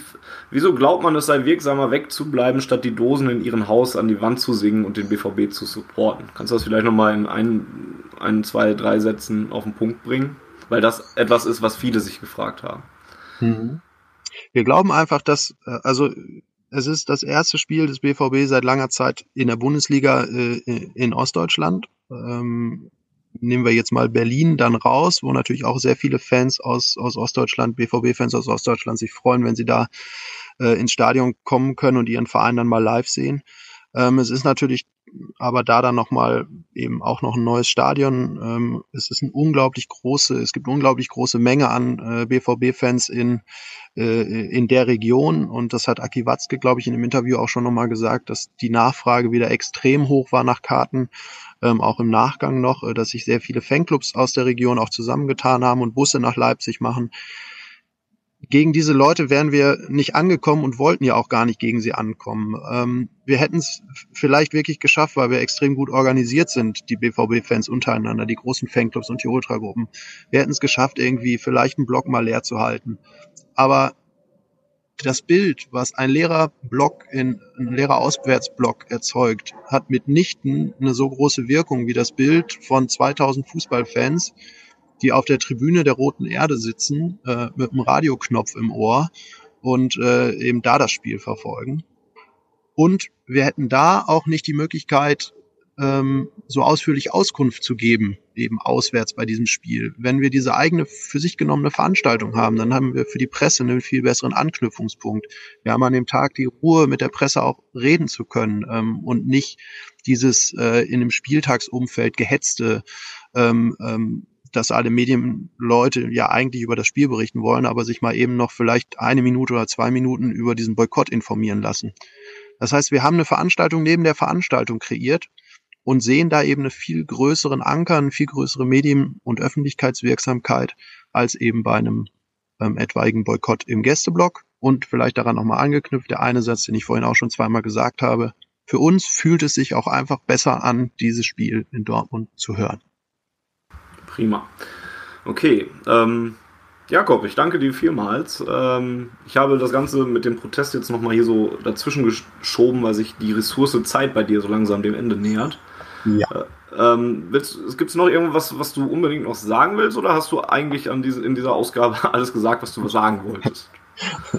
Ich habe alles gesagt, was ich sagen wollte. Ich habe eigentlich mehr gehört, als ich hören wollte, weil das, was David erzählt hat, ähm, führt mir einfach nochmal vor Augen, dass wir jetzt alles versuchen müssen, um einfach nochmal auf dieses Konstrukt hinzuweisen, auf, auf, auf diese ganzen Regeln, gegen die verstoßen wird, auf ähm, ja, diesen, diese Kopf durch die Wand äh, und ähm, das stört mich einfach nur extrem. Ähm, ich hoffe, dass viele Leute das dann jetzt auch hören werden, ähm, dass viele Leute auch auf anderen Kanälen sich darüber informieren und dass wir da vielleicht doch nochmal irgendwie sowas wie eine Handhabe finden gegen dieses Konstrukt. Und äh, ja, ansonsten grüße ich jetzt noch in die Runde. Schöne Grüße nach Salzburg. Bleibt tapfer. Danke. Ähm, Darf ich ganz kurz, bevor du ja. abhaust, noch äh, stellvertretend dir für alle, die mit dir diesen äh, Protest äh, organisieren, äh, zu der Wahl des Protestes äh, gratulieren. Ich finde das äh, richtig geil, vor allem das mit dem Radio hören, also keine Bilder von dort anzuschauen, sondern mit dem Radio auf der Tribüne zu setzen. Äh, sehr geil. Dankeschön. Ich hoffe, die Bilder werden entsprechend. Hoffen wir auch. Und der Rest, der jetzt wirklich gesagt hat, vielleicht durch die Ausgabe vielleicht gemerkt hat, ja, pff, coole Sache mit dem Protest, mit dem Fanfest, da fahre ich hin. Alle Informationen kriegt ihr dann, wie gesagt, wenn sie bereitstehen, auch auf schwarzgelb.de. Und Jakob sagte ja schon, wenn ihr keine Scheu Scheuklappen aufhabt, dann werdet ihr sie auf jeden Fall finden. Ja, Jakob, noch einmal vielen Dank und ähm, alles Gute für die Aktion und viel Erfolg wünsche ich dir. Und ja, euch natürlich. Vielen, vielen Dank, dass ich Gast sein durfte und äh, euch noch eine gute Runde. Bis später. Tschö. Ciao. Ja, wir versuchen es mal und machen mal noch weiter. Ähm, David hat das gerade schon so schön aufgegriffen und gesagt, ähm, coole Idee, coole Sache. Ähm, wie kriegt man oder was nehmt ihr in Salzburg denn aus Deutschland auf, was hier so passiert rund um RB Leipzig? Ist das was, wo man, wo ihr selber sogar dann auch noch aktiv nachsucht, weil ihr selber halt auch nun mal betroffen seid davon? Guckt ihr dann explizit, wie das in Deutschland läuft oder wie, habe ich mir das vorzustellen? Äh, ja, also ich, ich kann nur von mir sprechen. Ich weiß aber von vielen Leuten in meinem Umfeld, dass ähnlich ist. Wir verfolgen das natürlich schon sehr stark. Ähm, die Medien von heute haben, teilweise ist es ein Vorteil, teilweise ist es ein Nachteil. Ähm, denn äh, die Funktion, dass man oft mal nicht, nicht mal extra danach suchen muss, sondern äh, auf bestimmten äh, Apps oder Seiten die Sachen so oder so zum Vorschein kommen, die einem interessieren. Ähm, aber wie gesagt, wir, wir verfolgen das natürlich äh, sehr und auch in der Vergangenheit. Und ja, ich bin neugierig, wie es jetzt, wie es jetzt in der ersten Liga bei noch größeren äh, Fanszenen und noch äh, ähm, größeren, teilweise größeren Traditionsvereinen äh, mit den Protesten weitergeht. Mhm. Und ähm, um mal beim Protest zu bleiben, mal die Frage an unseren Ostexperten. Wie wurde denn da in der Region ähm, der Protest äh, aufgenommen? Naja, also bei den, bei den RB Leipzig-Leuten natürlich so, wie Jakob das vorhin auch schon geschildert hat, mit äh, in 23 Minuten ausverkauft. Äh, da habt ihr euren Boykott. Ähm, also so habe ich das vor allen Dingen über die sozialen Netzwerke und, und aus den ja, Reaktion der, der Leipziger Fanszene so mitbekommen. Ansonsten sind die es tatsächlich einfach auch gewohnt. Ja, also ich glaube, wo wir gerade quasi den Glückwunsch zu der Wahl des, des Protestes äh, vernommen haben. Ich glaube, dass tatsächlich das nochmal was ist, ähm, wo ich mir vorstellen könnte, dass das den einen oder anderen durchaus beeindruckt hat. Ähm, oder zumindestens jetzt, wo er darüber nachdenkt, denkt, okay, das ist, das ist konsequent, anders als äh, dieses äh, nach Leipzig fahren und dann da halt irgendwie für äh, x Minuten den Block leer lassen, weil das haben die tatsächlich in der Vergangenheit irgendwie von so ziemlich allen Fanszenen, die was aus sich halten, ob es jetzt Nürnberg, ob es Union, ob es halt in der dritten Liga die ganzen, die ganzen anderen Ostvereine waren. Das haben die alle so hinter sich. Also als es, als sich so das anbahnte, dass aus Dortmund da was kommen wird, war schon so die Reaktion so, ha, ja, dann lassen die endlich mal wieder den Block leer. Das hat sich ja vorher noch nie jemand hier überlegt. So, ähm, sprich, also da tatsächlich so eine eine, eine Kreativaktion draus zu machen. Ähm, auch gar nicht so dieses, ähm, wir, wir wollen da jetzt alle BVB-Fans von überzeugen, auch die, die halt irgendwie ähm, ja nur, nur alle x Jahre irgendwie mal die Gelegenheit bekommen, den BVB vor der eigenen Haustür zu sehen, ähm, sondern wir machen das für uns als Südtribüne, ähm, weil wir das für, für richtig halten und äh, was der Rest macht, ist uns erstmal irgendwie relativ egal. Ich, also es fällt mir immer so ein bisschen schwer, so den, den geneigten RB Leipzig-Anhänger äh, zu verstehen und, und, und einzuschätzen. Ja. Ähm, ich könnte mir vorstellen, dass aber das zumindest so der Ansatz einer, einer positiven Reaktion wäre. Ansonsten hast du da halt echt die, die gesamte Bandbreite von Unverständnis. Ja. Also man muss es, das, das stelle ich immer wieder für mich so fest, dass das einfach eine andere Art Fan sein in beiden Teilen ist einfach sehr viel kritikloser, sehr viel, ähm, naja, dann sind wir halt ein Marketinginstrument. Ist mir doch egal. Ich will, mir geht's um Fußball und denen da geht's gar nicht mehr, diesen Traditionalisten, denen geht's doch gar nicht mehr um Fußball, denen geht's doch nur noch um sich selber. So, also du kriegst irgendwie, also ich für mich habe das so entdeckt, dass ich dachte, okay, ich kriege hier irgendwie einen Spiegel vorgehalten und guck mal rein und und und äh, sehe da, dass sie Unrecht haben meiner Meinung nach. Ähm, aber die denken halt, das was was wir für Fußball halten, ist halt hat sich halt irgendwie überholt. So und sie sie sind das das wahre. Ja, also auch das moderne, das was halt die Zukunft prägt. Ich kann nur hoffen, dass sie da falsch liegen. Hast du quasi meine nächste Frage, die ich dir noch stellen wollte, vorweggenommen, wie viele den Verein da jetzt wirklich hinterfragen und seine Umstände? Das scheinen ja tatsächlich also, nicht ganz so viele zu sein. Also das zumindest aus dem Vereinsumfeld. Aber bitte. Ja, also ich, ich hätte nicht gedacht, dass es, also bis ich hier hingekommen bin und, und mir das halt irgendwie auch mal näher angucken konnte, hätte ich nicht mal gedacht, dass es das überhaupt gibt. So, also es ist schon, und selbst in den sozialen Netzwerken, über Twitter oder so, oder so, da gibt es schon den einen oder anderen, der, der sich da zum Beispiel jetzt über diese ganzen Transferaktivitäten mit Salzburg durchaus kritisch auslässt und gibt da auch ziemlich viele Blogs zu RB Leipzig tatsächlich schon, ähm, wo auch nicht alle was nur total geil gefunden wird, äh, sondern, sondern gerade auch im Umgang, die planen jetzt ja schon wieder irgendwie ein, ein neues Stadion ähm, irgendwo am außerhalb der Stadt. Also man muss halt wissen, diese die Arena in Leipzig, die, die zur das ehemalige Zentralstadion, was halt zur WM umgebaut wurde, ist halt relativ innenstadtnah, schwierige Parkplatzsituation, 43.000 Plätze. Ähm, so, das ist Red Bull zu klein und halt, halt, ja, einfach die Parkplatzsituation ist scheiße. Ähm, VIP-Plätze sind, glaube ich, auch sehr begrenzt. So, sprich, die überlegen sich halt jetzt irgendwie ein Stadion außerhalb der Innenstadt für, ich glaube, 70.000 Leute zu bauen. Ähm, die Tendenz geht wohl tatsächlich auch stark dazu, hat der Geschäftsführer schon mehrfach betont. Ähm, so, das ist zum Beispiel ein Thema, was, was super kritisch gesehen wird ähm, innerhalb dieser, dieser Fanszene, die ich da so ein bisschen mit beobachte. Ähm, und wie gesagt, diese, diese Salzburg, Leipzig, Transferaktivitäten, vor allen Dingen nachdem Rangnick jetzt irgendwie letzte Saison angekündigt hatte, das doch jetzt mal reduzieren zu wollen. Und jetzt sind schon wieder 50 Prozent aller Transfers aus, aus Salzburg. Das ist, das ist durchaus was, was, was da irgendwie, naja, zumindest ansatzweise kritisch aufgenommen wird. Ähm, aber sowas, was, was halt dieses Fankultur-Ding angeht, ähm, was uns so wichtig ist, pff, woher auch, ne? Ja.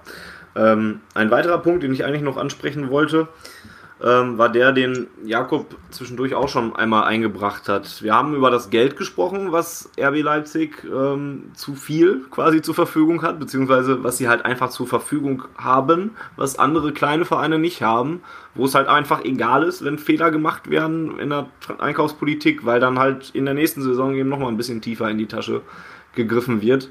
Ähm, auch das war ja etwas, was sich eigentlich auch in den letzten Jahren gezeigt hat. Also der ganz große Durchmarsch ähm, mit nur einem Jahr Aufenthalt in der jeweiligen Liga ist ja doch auf, äh, ausgeblieben. Äh, in der zweiten Liga mussten sie ja doch zum Beispiel zwei Jahre äh, bleiben. Ich habe eben eingangs mal die 46,5 Millionen äh, Ausgaben ähm, erwähnt, die sie für die aktuelle Spielzeit hatten, in diesem Sommer, in dieser Transferperiode.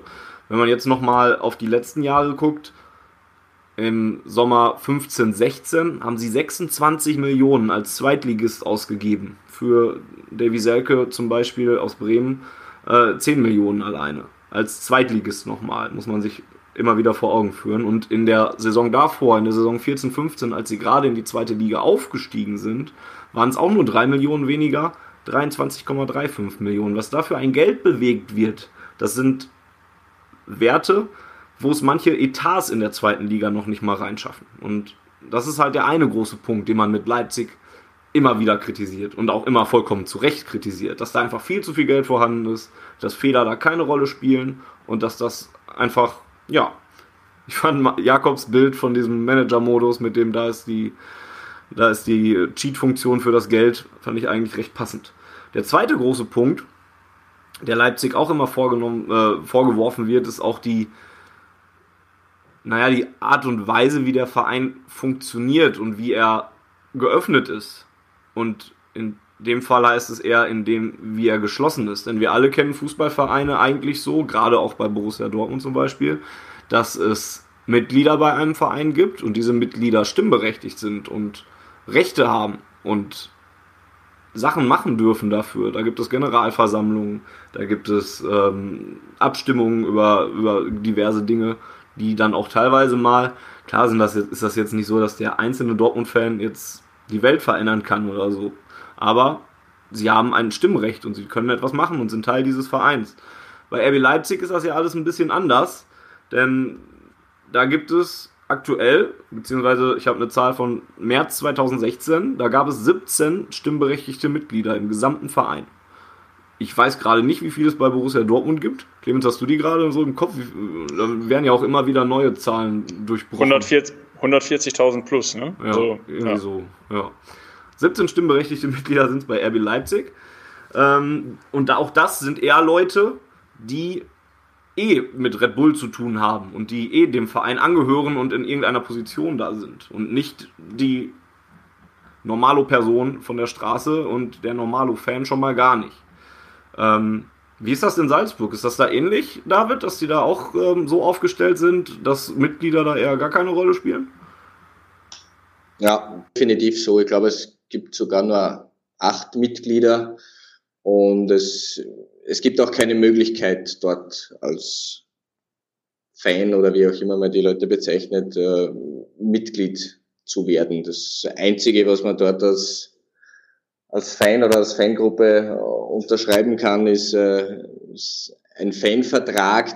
Keine Ahnung, ob der immer noch aktuell ist oder zur Anwendung kommt, aber der ist äh, vor einigen Jahren einmal äh, durch das Netz geschwirrt und war kein Fake, wo man als Fanclub-Mitglied unter anderem äh, dem Punkt zustimmt, dass man der Marke Red Bull äh, sowohl im Stadion während dem Spiel als auch ähm, außerhalb des Stadions, also sozusagen in seiner Freizeit, ähm, äh, keinen öffentlichen äh, Schaden zufügt oder, oder schlecht über die, über die Marke redet.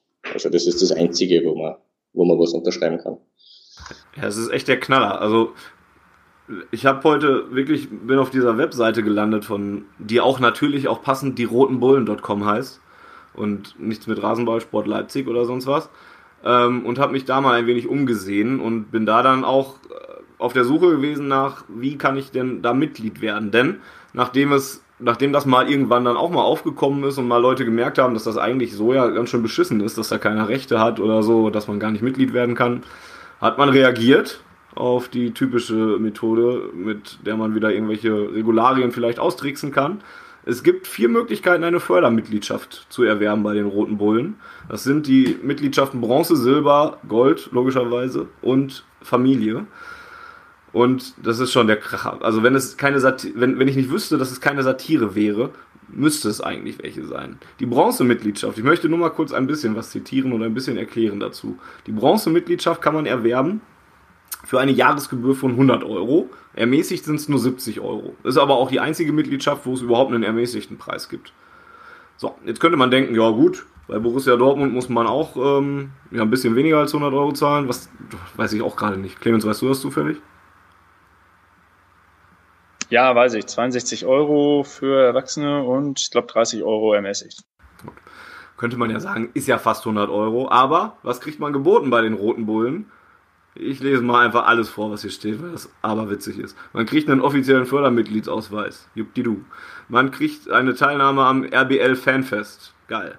Man kriegt ein Begrüßungspaket mit Fanpolo, äh, mit Fanpolo oder T-Shirt anscheinend. Und man darf auf einem der Kunstrasenplätze des Vereins nach Verfügbarkeit einen Hobbykick ausrichten. Und man kriegt ein Heimspielflugblatt per Mail und PDF zugeschickt. Sensationell. Und dafür gibt man doch gerne 100 Euro aus. Und natürlich ist das ja noch unter dem Banner, dass man da auch die, den Verein unterstützt und die Nachwuchsarbeit und so weiter. Wenn es nicht so traurig wäre. Die Silbermitgliedschaft hingegen, da gibt es eine Option, die wünscht man, oder die ist eigentlich ja, durchaus Standard, wenn man Mitglied bei einem Verein ist. Denn es gibt das Vorkaufsrecht für Topspiele gibt es auch beim BVB. Auch die Mitglieder werden bei, bei bestimmten Spielen bevorzugt und dürfen als erstes Karten aus dem Kontingent erwerben. Und dann erst dürfen, geht es entweder teilweise gar nicht in den freien Verkauf oder halt auch erst später in den freien Verkauf. Ist ja eigentlich auch fair, wenn man Mitglied ist, soll man auch durchaus mal Chancen auf Tickets kriegen. Wenn man bei Red Bull Leipzig aber Karten haben möchte oder dieses Vorkaufsrecht haben möchte für Topspiele, muss man, man kriegt natürlich auch alles, was man in der Bronzemitgliedschaft kriegt, aber man muss dafür auch 500 Euro im Jahr bezahlen. Und man darf noch ein Treffen mit der Mannschaft oder einigen Spielern, kriegt man auch noch immerhin oben drauf. Für 500 Euro im Jahr. Was wolltest du sagen? Ja, das ist, das ist, das ist faszinierend ist, wie sehr dieses ganze Konstrukt halt funktioniert. Ne? Also das ist ja quasi diese, diese ganze Preisstaffelung für die Mitgliedschaften ist ja quasi daran angelehnt, ja, die Leute sollen Mitglied in den offiziellen Fanclubs werden, den OFCs, und dann können sie nämlich darüber wiederum dieses Vorkaufsrecht auf die Karten beziehen. So, also dieses ganze Konstrukt Mitgliedschaft ist halt spielt halt keine Rolle, ja. Und es ist halt, äh, wir rühmen uns dann halt mit unseren 140.000 und, und wissen aber auch ganz genau, ähm, Fanny, äh, dass das irgendwie in den Anfang der 2000er, ne, diese Kampagne, was war das, 40.000 oder dran? Natürlich, so, natürlich, ne? Ja. Also diese, diese Zahl ist ja auch bei uns, hat ja auch klare, klare, äh, äh, klare Gründe, so, und, und. So, und bei uns kommen zu den Mitgliederversammlungen halt am Ende äh, 3000 Leute oder so. Also die, ich will einfach nur sagen, so die Anzahl derer, die sich, BVB-Fans auch, die sich über Mitgliedschaften definieren, ist, glaube ich, halt leider echt die Minderheit so. Und RB Leipzig macht es halt abgewichst so. Die sagen halt, mein Gott, ey, wollen sowieso die Leute, wenn überhaupt, dann Mitglied werden, weil sie Tickets vorher haben wollen. Dafür sollen sie aber nicht Mitglied werden, sondern dafür werden sie bitte Fanclub-Mitglied. Dann können wir uns nämlich mit geilen Fanclub-Zahlen rühmen ähm, und haben gleichzeitig nicht irgendwann, keine Ahnung, ich glaube nicht, dass es da das jemals geben wird, aber äh, sowas, sowas wie eine Mitgliederrevolte oder sowas.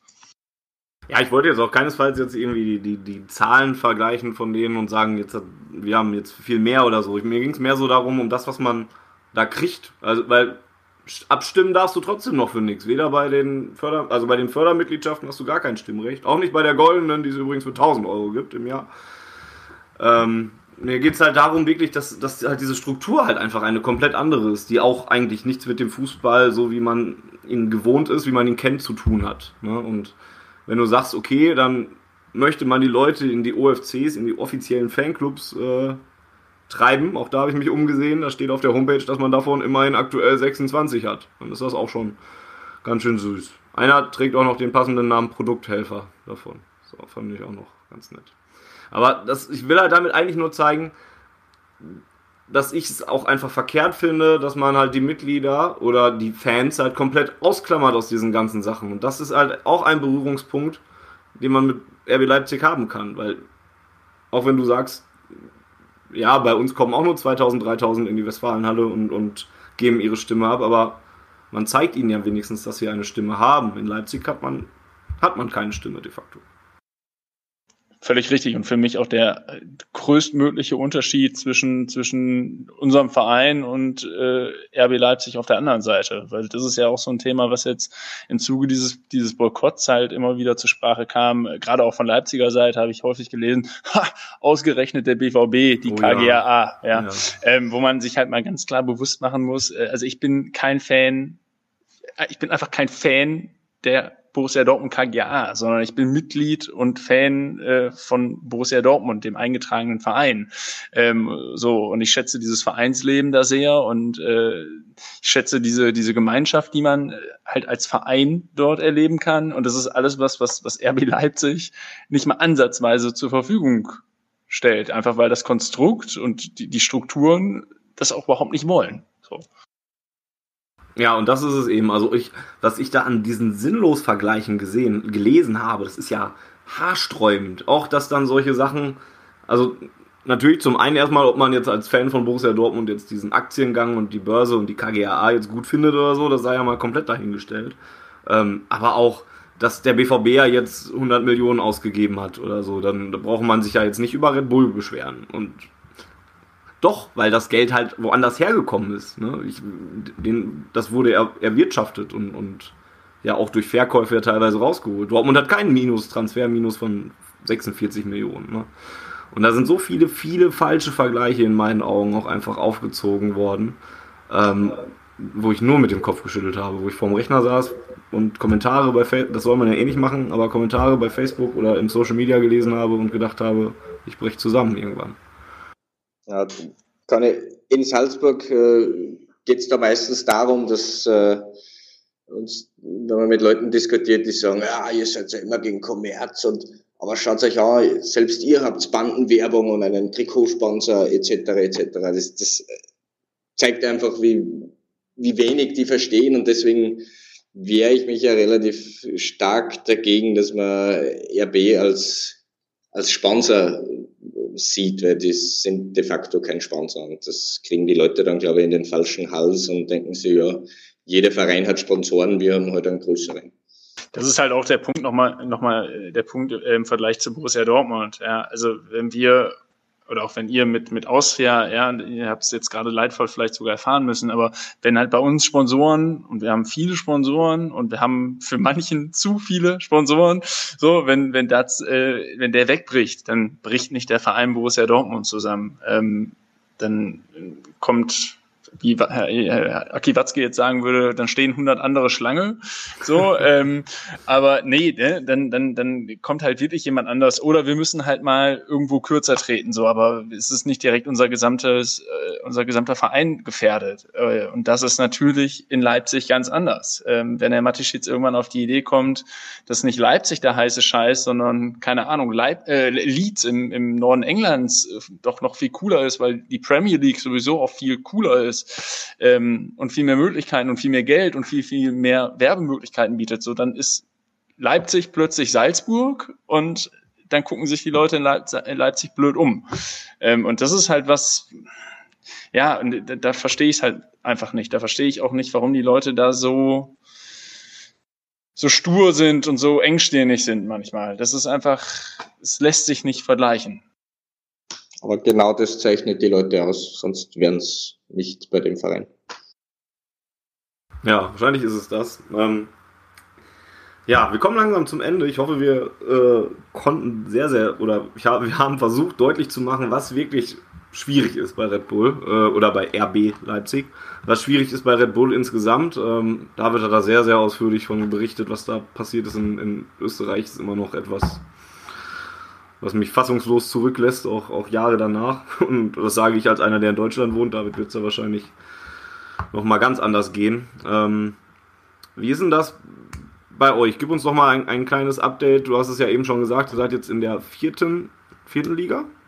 Und in der dritten Liga, Regionalliga West. Das ist die, die dritte Liga, die ist äh, regional aufgeteilt. Also es gibt drei dritte Ligen sozusagen in Österreich und wir sind in der, in der Westliga. Was ist jetzt der nächste Schritt, der für euch kommt? Also die, die Schulden zurückzuzahlen, die 300.000 Euro ist ja das, was du eben auch schon mal angesprochen hattest. Und langfristig auch mal wieder dann zweite Liga oder wollt ihr jetzt erstmal auf sicheren Beinen stehen? Ja, oberste Devise ist natürlich äh, auf sicheren Beinen stehen und davor die, die Raten an die Schuldner zurückzuzahlen, was schwierig genug wird, aber wir, wir schaffen das schon. Ähm, die Perspektive langfristig ist äh, erstens einmal, dass die Austria am Leben bleibt und äh, sportlich gesehen, es, es kündigt sich gerade eine Ligareform in Österreich an, äh, wo die zweite, die zweit, also die zweithöchste Spielklasse ähm, sozusagen äh, semi-professionalisiert wird mit äh, geringeren äh, Eintrittsbarrieren etc., mit dann 16 Mannschaften statt 10 Mannschaften.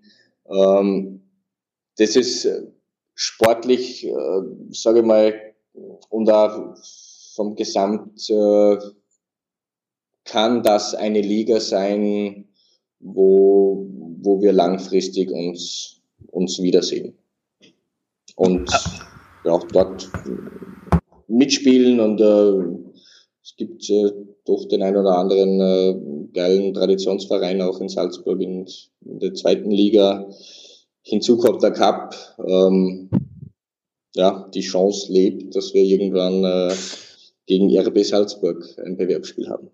Aber nochmal die Frage, ähm, inwiefern hat sich das jetzt vielleicht auch von den Zuschauerzahlen her und einfach so von, von dem, was du so aus dem Umfeld mitbekommst, dieses, dieses Geschehnis ähm, mit dem, mit der, beinahe, ähm, mein Gott, Bankrott. So, wie sehr hat das irgendwie auf die Stimmung geschlagen? Was erwartest du da auch irgendwie jetzt mittel- und kurzfristig für Auswirkungen durch? Man hat schon irgendwie so das Gefühl gehabt, finde ich, das war so ein richtiger Schlag in die Fresse für viele.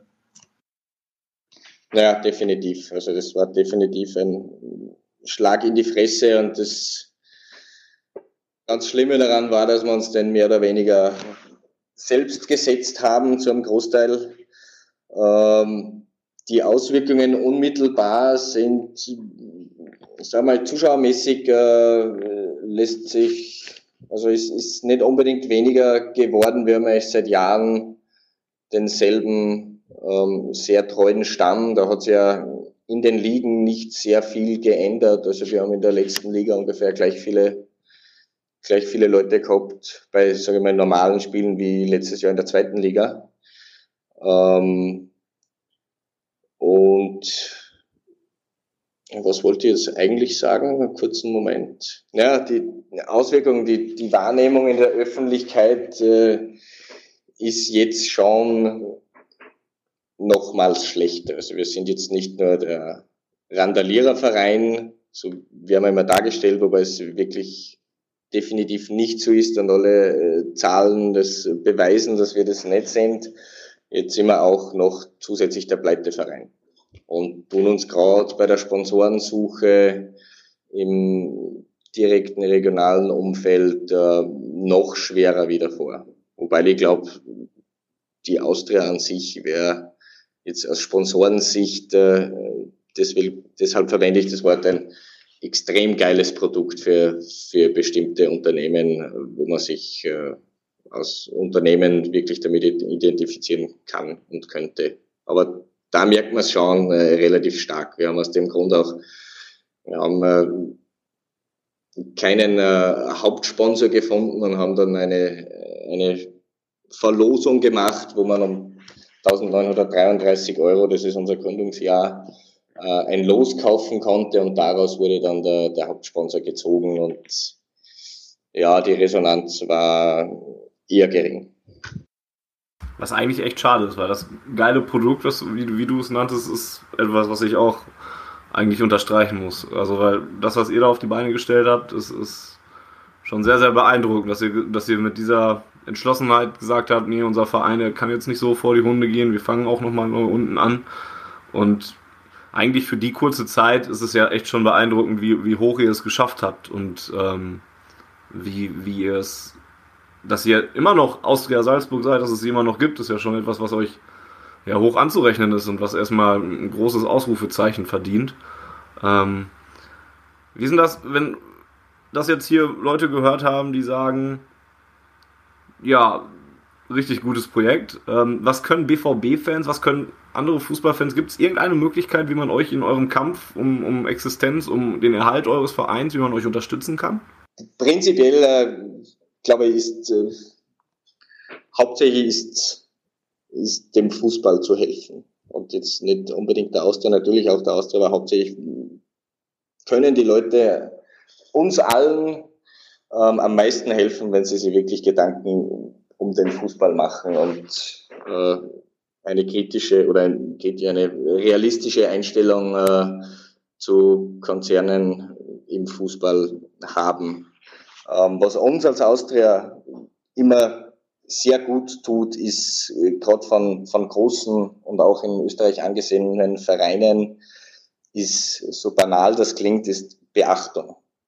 Und da meine ich nicht, es tut uns gut, mir als David, oh, super geil, wir werden da beachtet, sondern unserem Umfeld, wie, wie gesagt, wir, wir sind die violetten Schafe, um nicht zu sagen die schwarzen Schafe, die belächeln uns auch alle, das ist ja Wahnsinn und die kennen sich ja eh nicht aus. Und wenn die Leute dann sehen, okay, das, das, das ist nicht, nicht nur weltweit eine, eine Tausendschaft, die sich ja zufällig gerade in Salzburg trifft und zur Austria geht, sondern das ist ein Thema, das viel, viel größer ist, dann ist uns, dann ist uns schon sehr geholfen und ich, ich will einfach nicht mehr, wir haben das schon zur Genüge gemacht, zumindest im kleinen im kleinen Umfeld diese Bettler, Bettlerrolle, wir, wir wollen uns in die ehrlich gesagt nicht mehr wirklich, oder ich will mich in die nicht mehr, nicht mehr begeben und Leute um Geld anzuschnorren. Ähm, natürlich hilft's uns. Und wir wehren uns auch nicht ähm, dagegen und es ist ja auch dringend notwendig. Nur es, es, es nervt einfach immer. Es nervt nicht nur die Leute, angebettelt zu werden, sondern es nervt auch immer betteln zu müssen. Also wer uns aber helfen will, findet äh, auf diversen Austria-Seiten, am besten direkt auf der Austria-Homepage, ähm, eine Kontonummer, wo man sehr gerne Spenden entgegennehmen. Aber wie gesagt, die, die Beachtung ist uns noch viel mehr, hilft uns wahrscheinlich noch langfristig zumindest noch viel mehr. Also wenn Sie zum Beispiel bei eurem ganzen Protest, wenn da auch einmal das Wort aus der Salzburg fällt oder mit Journalisten einmal gesagt wird, schaut nach Salzburg, was da passiert ist. Das, glaube ich, hilft uns langfristig äh, am meisten und das hilft ja dem Fußball als Ganzes langfristig am meisten. Na, das sollten wir doch hinkriegen. Und ich glaube, das haben wir mit der Ausgabe zumindest auch ähm, ganz gut geschafft. Ähm, ja, noch einmal vielen, vielen Dank und alle Hochachtung für das, was ihr da auf die Beine gestellt habt. Ähm, Respekt. War, waren von den Einblicken her, die du geschildert hast, sehr, sehr interessant und ja, immer noch sehr, sehr mahnend für das, was, was wir in Deutschland jetzt vor uns haben oder schon in der Liga drin haben.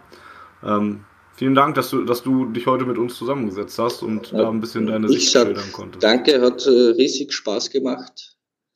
Ich wünsche euch und den Hörern alles Gute und viel Spaß beim Radiohören im Stadion an der Roten Erde. Dankeschön. Danke, danke. Clemens, möchtest du noch was loswerden? Sonst muss ich mich auch bei dir bedanken noch. Geht zur Austria Salzburg. Gut, dann sage ich auch danke Clemens, weil auch du heute wertvolle Einblicke ähm, in, den, in die Region des Ostens da beigetragen hast. Hast auch sehr gut deine, deinen eigenen Zwiespalt dazwischen ähm, gut rübergebracht. Ähm, ja, vielen Dank, dass du da warst heute. Sehr gerne. Und euch Hörern muss ich natürlich auch danken noch dafür, dass ihr euch das Ganze angehört habt. Wie gesagt, wir wollten eigentlich etwas äh, schaffen, etwas kreieren, wo man einfach mal ein bisschen zum Nachdenken angeregt wird, wo man nochmal mit der Nase vielleicht drauf gestupst wird, was da falsch läuft in Leipzig und wo die Probleme sind, die man halt haben kann, wo es auch klare Fakten gibt, die dafür sprechen, dass da irgendwas nicht so ist, wie es sein sollte, woran sich Fußballfans reiben, nicht nur Borussia Dortmund-Fans, sondern eben auch ähm, Fans anderer Vereine. Das werden wir im Laufe der Saison wahrscheinlich noch öfter sehen. Ähm, wir wollten euch auch zeigen, wie die Protestaktion, wie, wichtig, noch einmal kein Boykott, wie die Protestaktion, das Fanfest in Dortmund, was es dann am zweiten Spieltag geben wird, parallel, wie das entstanden ist, was für Gründe das hat und was da genau passieren wird, wollten wir euch auf diesem Weg noch mitbringen. Ähm, ich hoffe, das wir, haben wir geschafft, das rüberzubringen und dann, wenn das geschafft ist, dann haben wir schon viel erreicht. Noch dazu mit ähm, ja, Augenzeugenberichten oder Berichten eines Austria Salzburg-Fans, der ganz, ganz nah dran war. Und ähm, ja, dementsprechend wäre das das Ende der 23. Ausgabe von Auf Ohren. Die erste ohne Jens, der ganz, ganz traurig ist darüber, aber ähm, es heute leider nicht einrichten konnte. Der ist in der 24. Ausgabe dann wieder dabei, dann auch mit Volker, der auch gefehlt hat heute. Ähm, mal gucken, wann es die geben wird. Kann ich jetzt alleine ohne die beiden anderen ohnehin nicht versprechen. Ich halte den Werbeblock, den Jens am Ende so gerne ausschmückt, heute kurz, vor allen Dingen in einem Podcast, der sich mit Red Bull beschäftigt und mit Werbung beschäftigt. Sowieso, bewusst kurz. Schickt uns Feedback zur Ausgabe, die, das, die uns sehr ans Herz gewachsen ist, glaube ich, und die, an, der, an der wir sehr interessiert sind, ähm, wie die bei euch angekommen ist. Schickt uns Feedback an bei Twitter zum Beispiel, at Ohren, für den direkten Weg oder aber auch at, äh, nicht at, podcast at schwarzgelb.de per E-Mail und hinterlasst ein Abo oder eine Bewertung bei iTunes und wir sind glücklich. Mehr brauchen wir nicht. Habt einen Blick auf Austria Salzburg. Seid kritisch mit dem, was im Fußballbereich passiert vielleicht und habt erstmal eine schöne Länderspielpause, insofern man das haben kann. Und wir melden uns, wenn es wieder was Neues auf die auf, auf Ohren gibt. Und ganz untypisch schließe ich dann heute mit den Worten, die Jens sonst in den Mund nimmt und sage, Hea BVB. Die Zuhörerzahl, wie immer präsentiert von schwarzgelb.de, dem Fanzine über Borussia Dortmund. Auf Ohren bedankt sich bei 19.009 Zuhörern ausverkauft.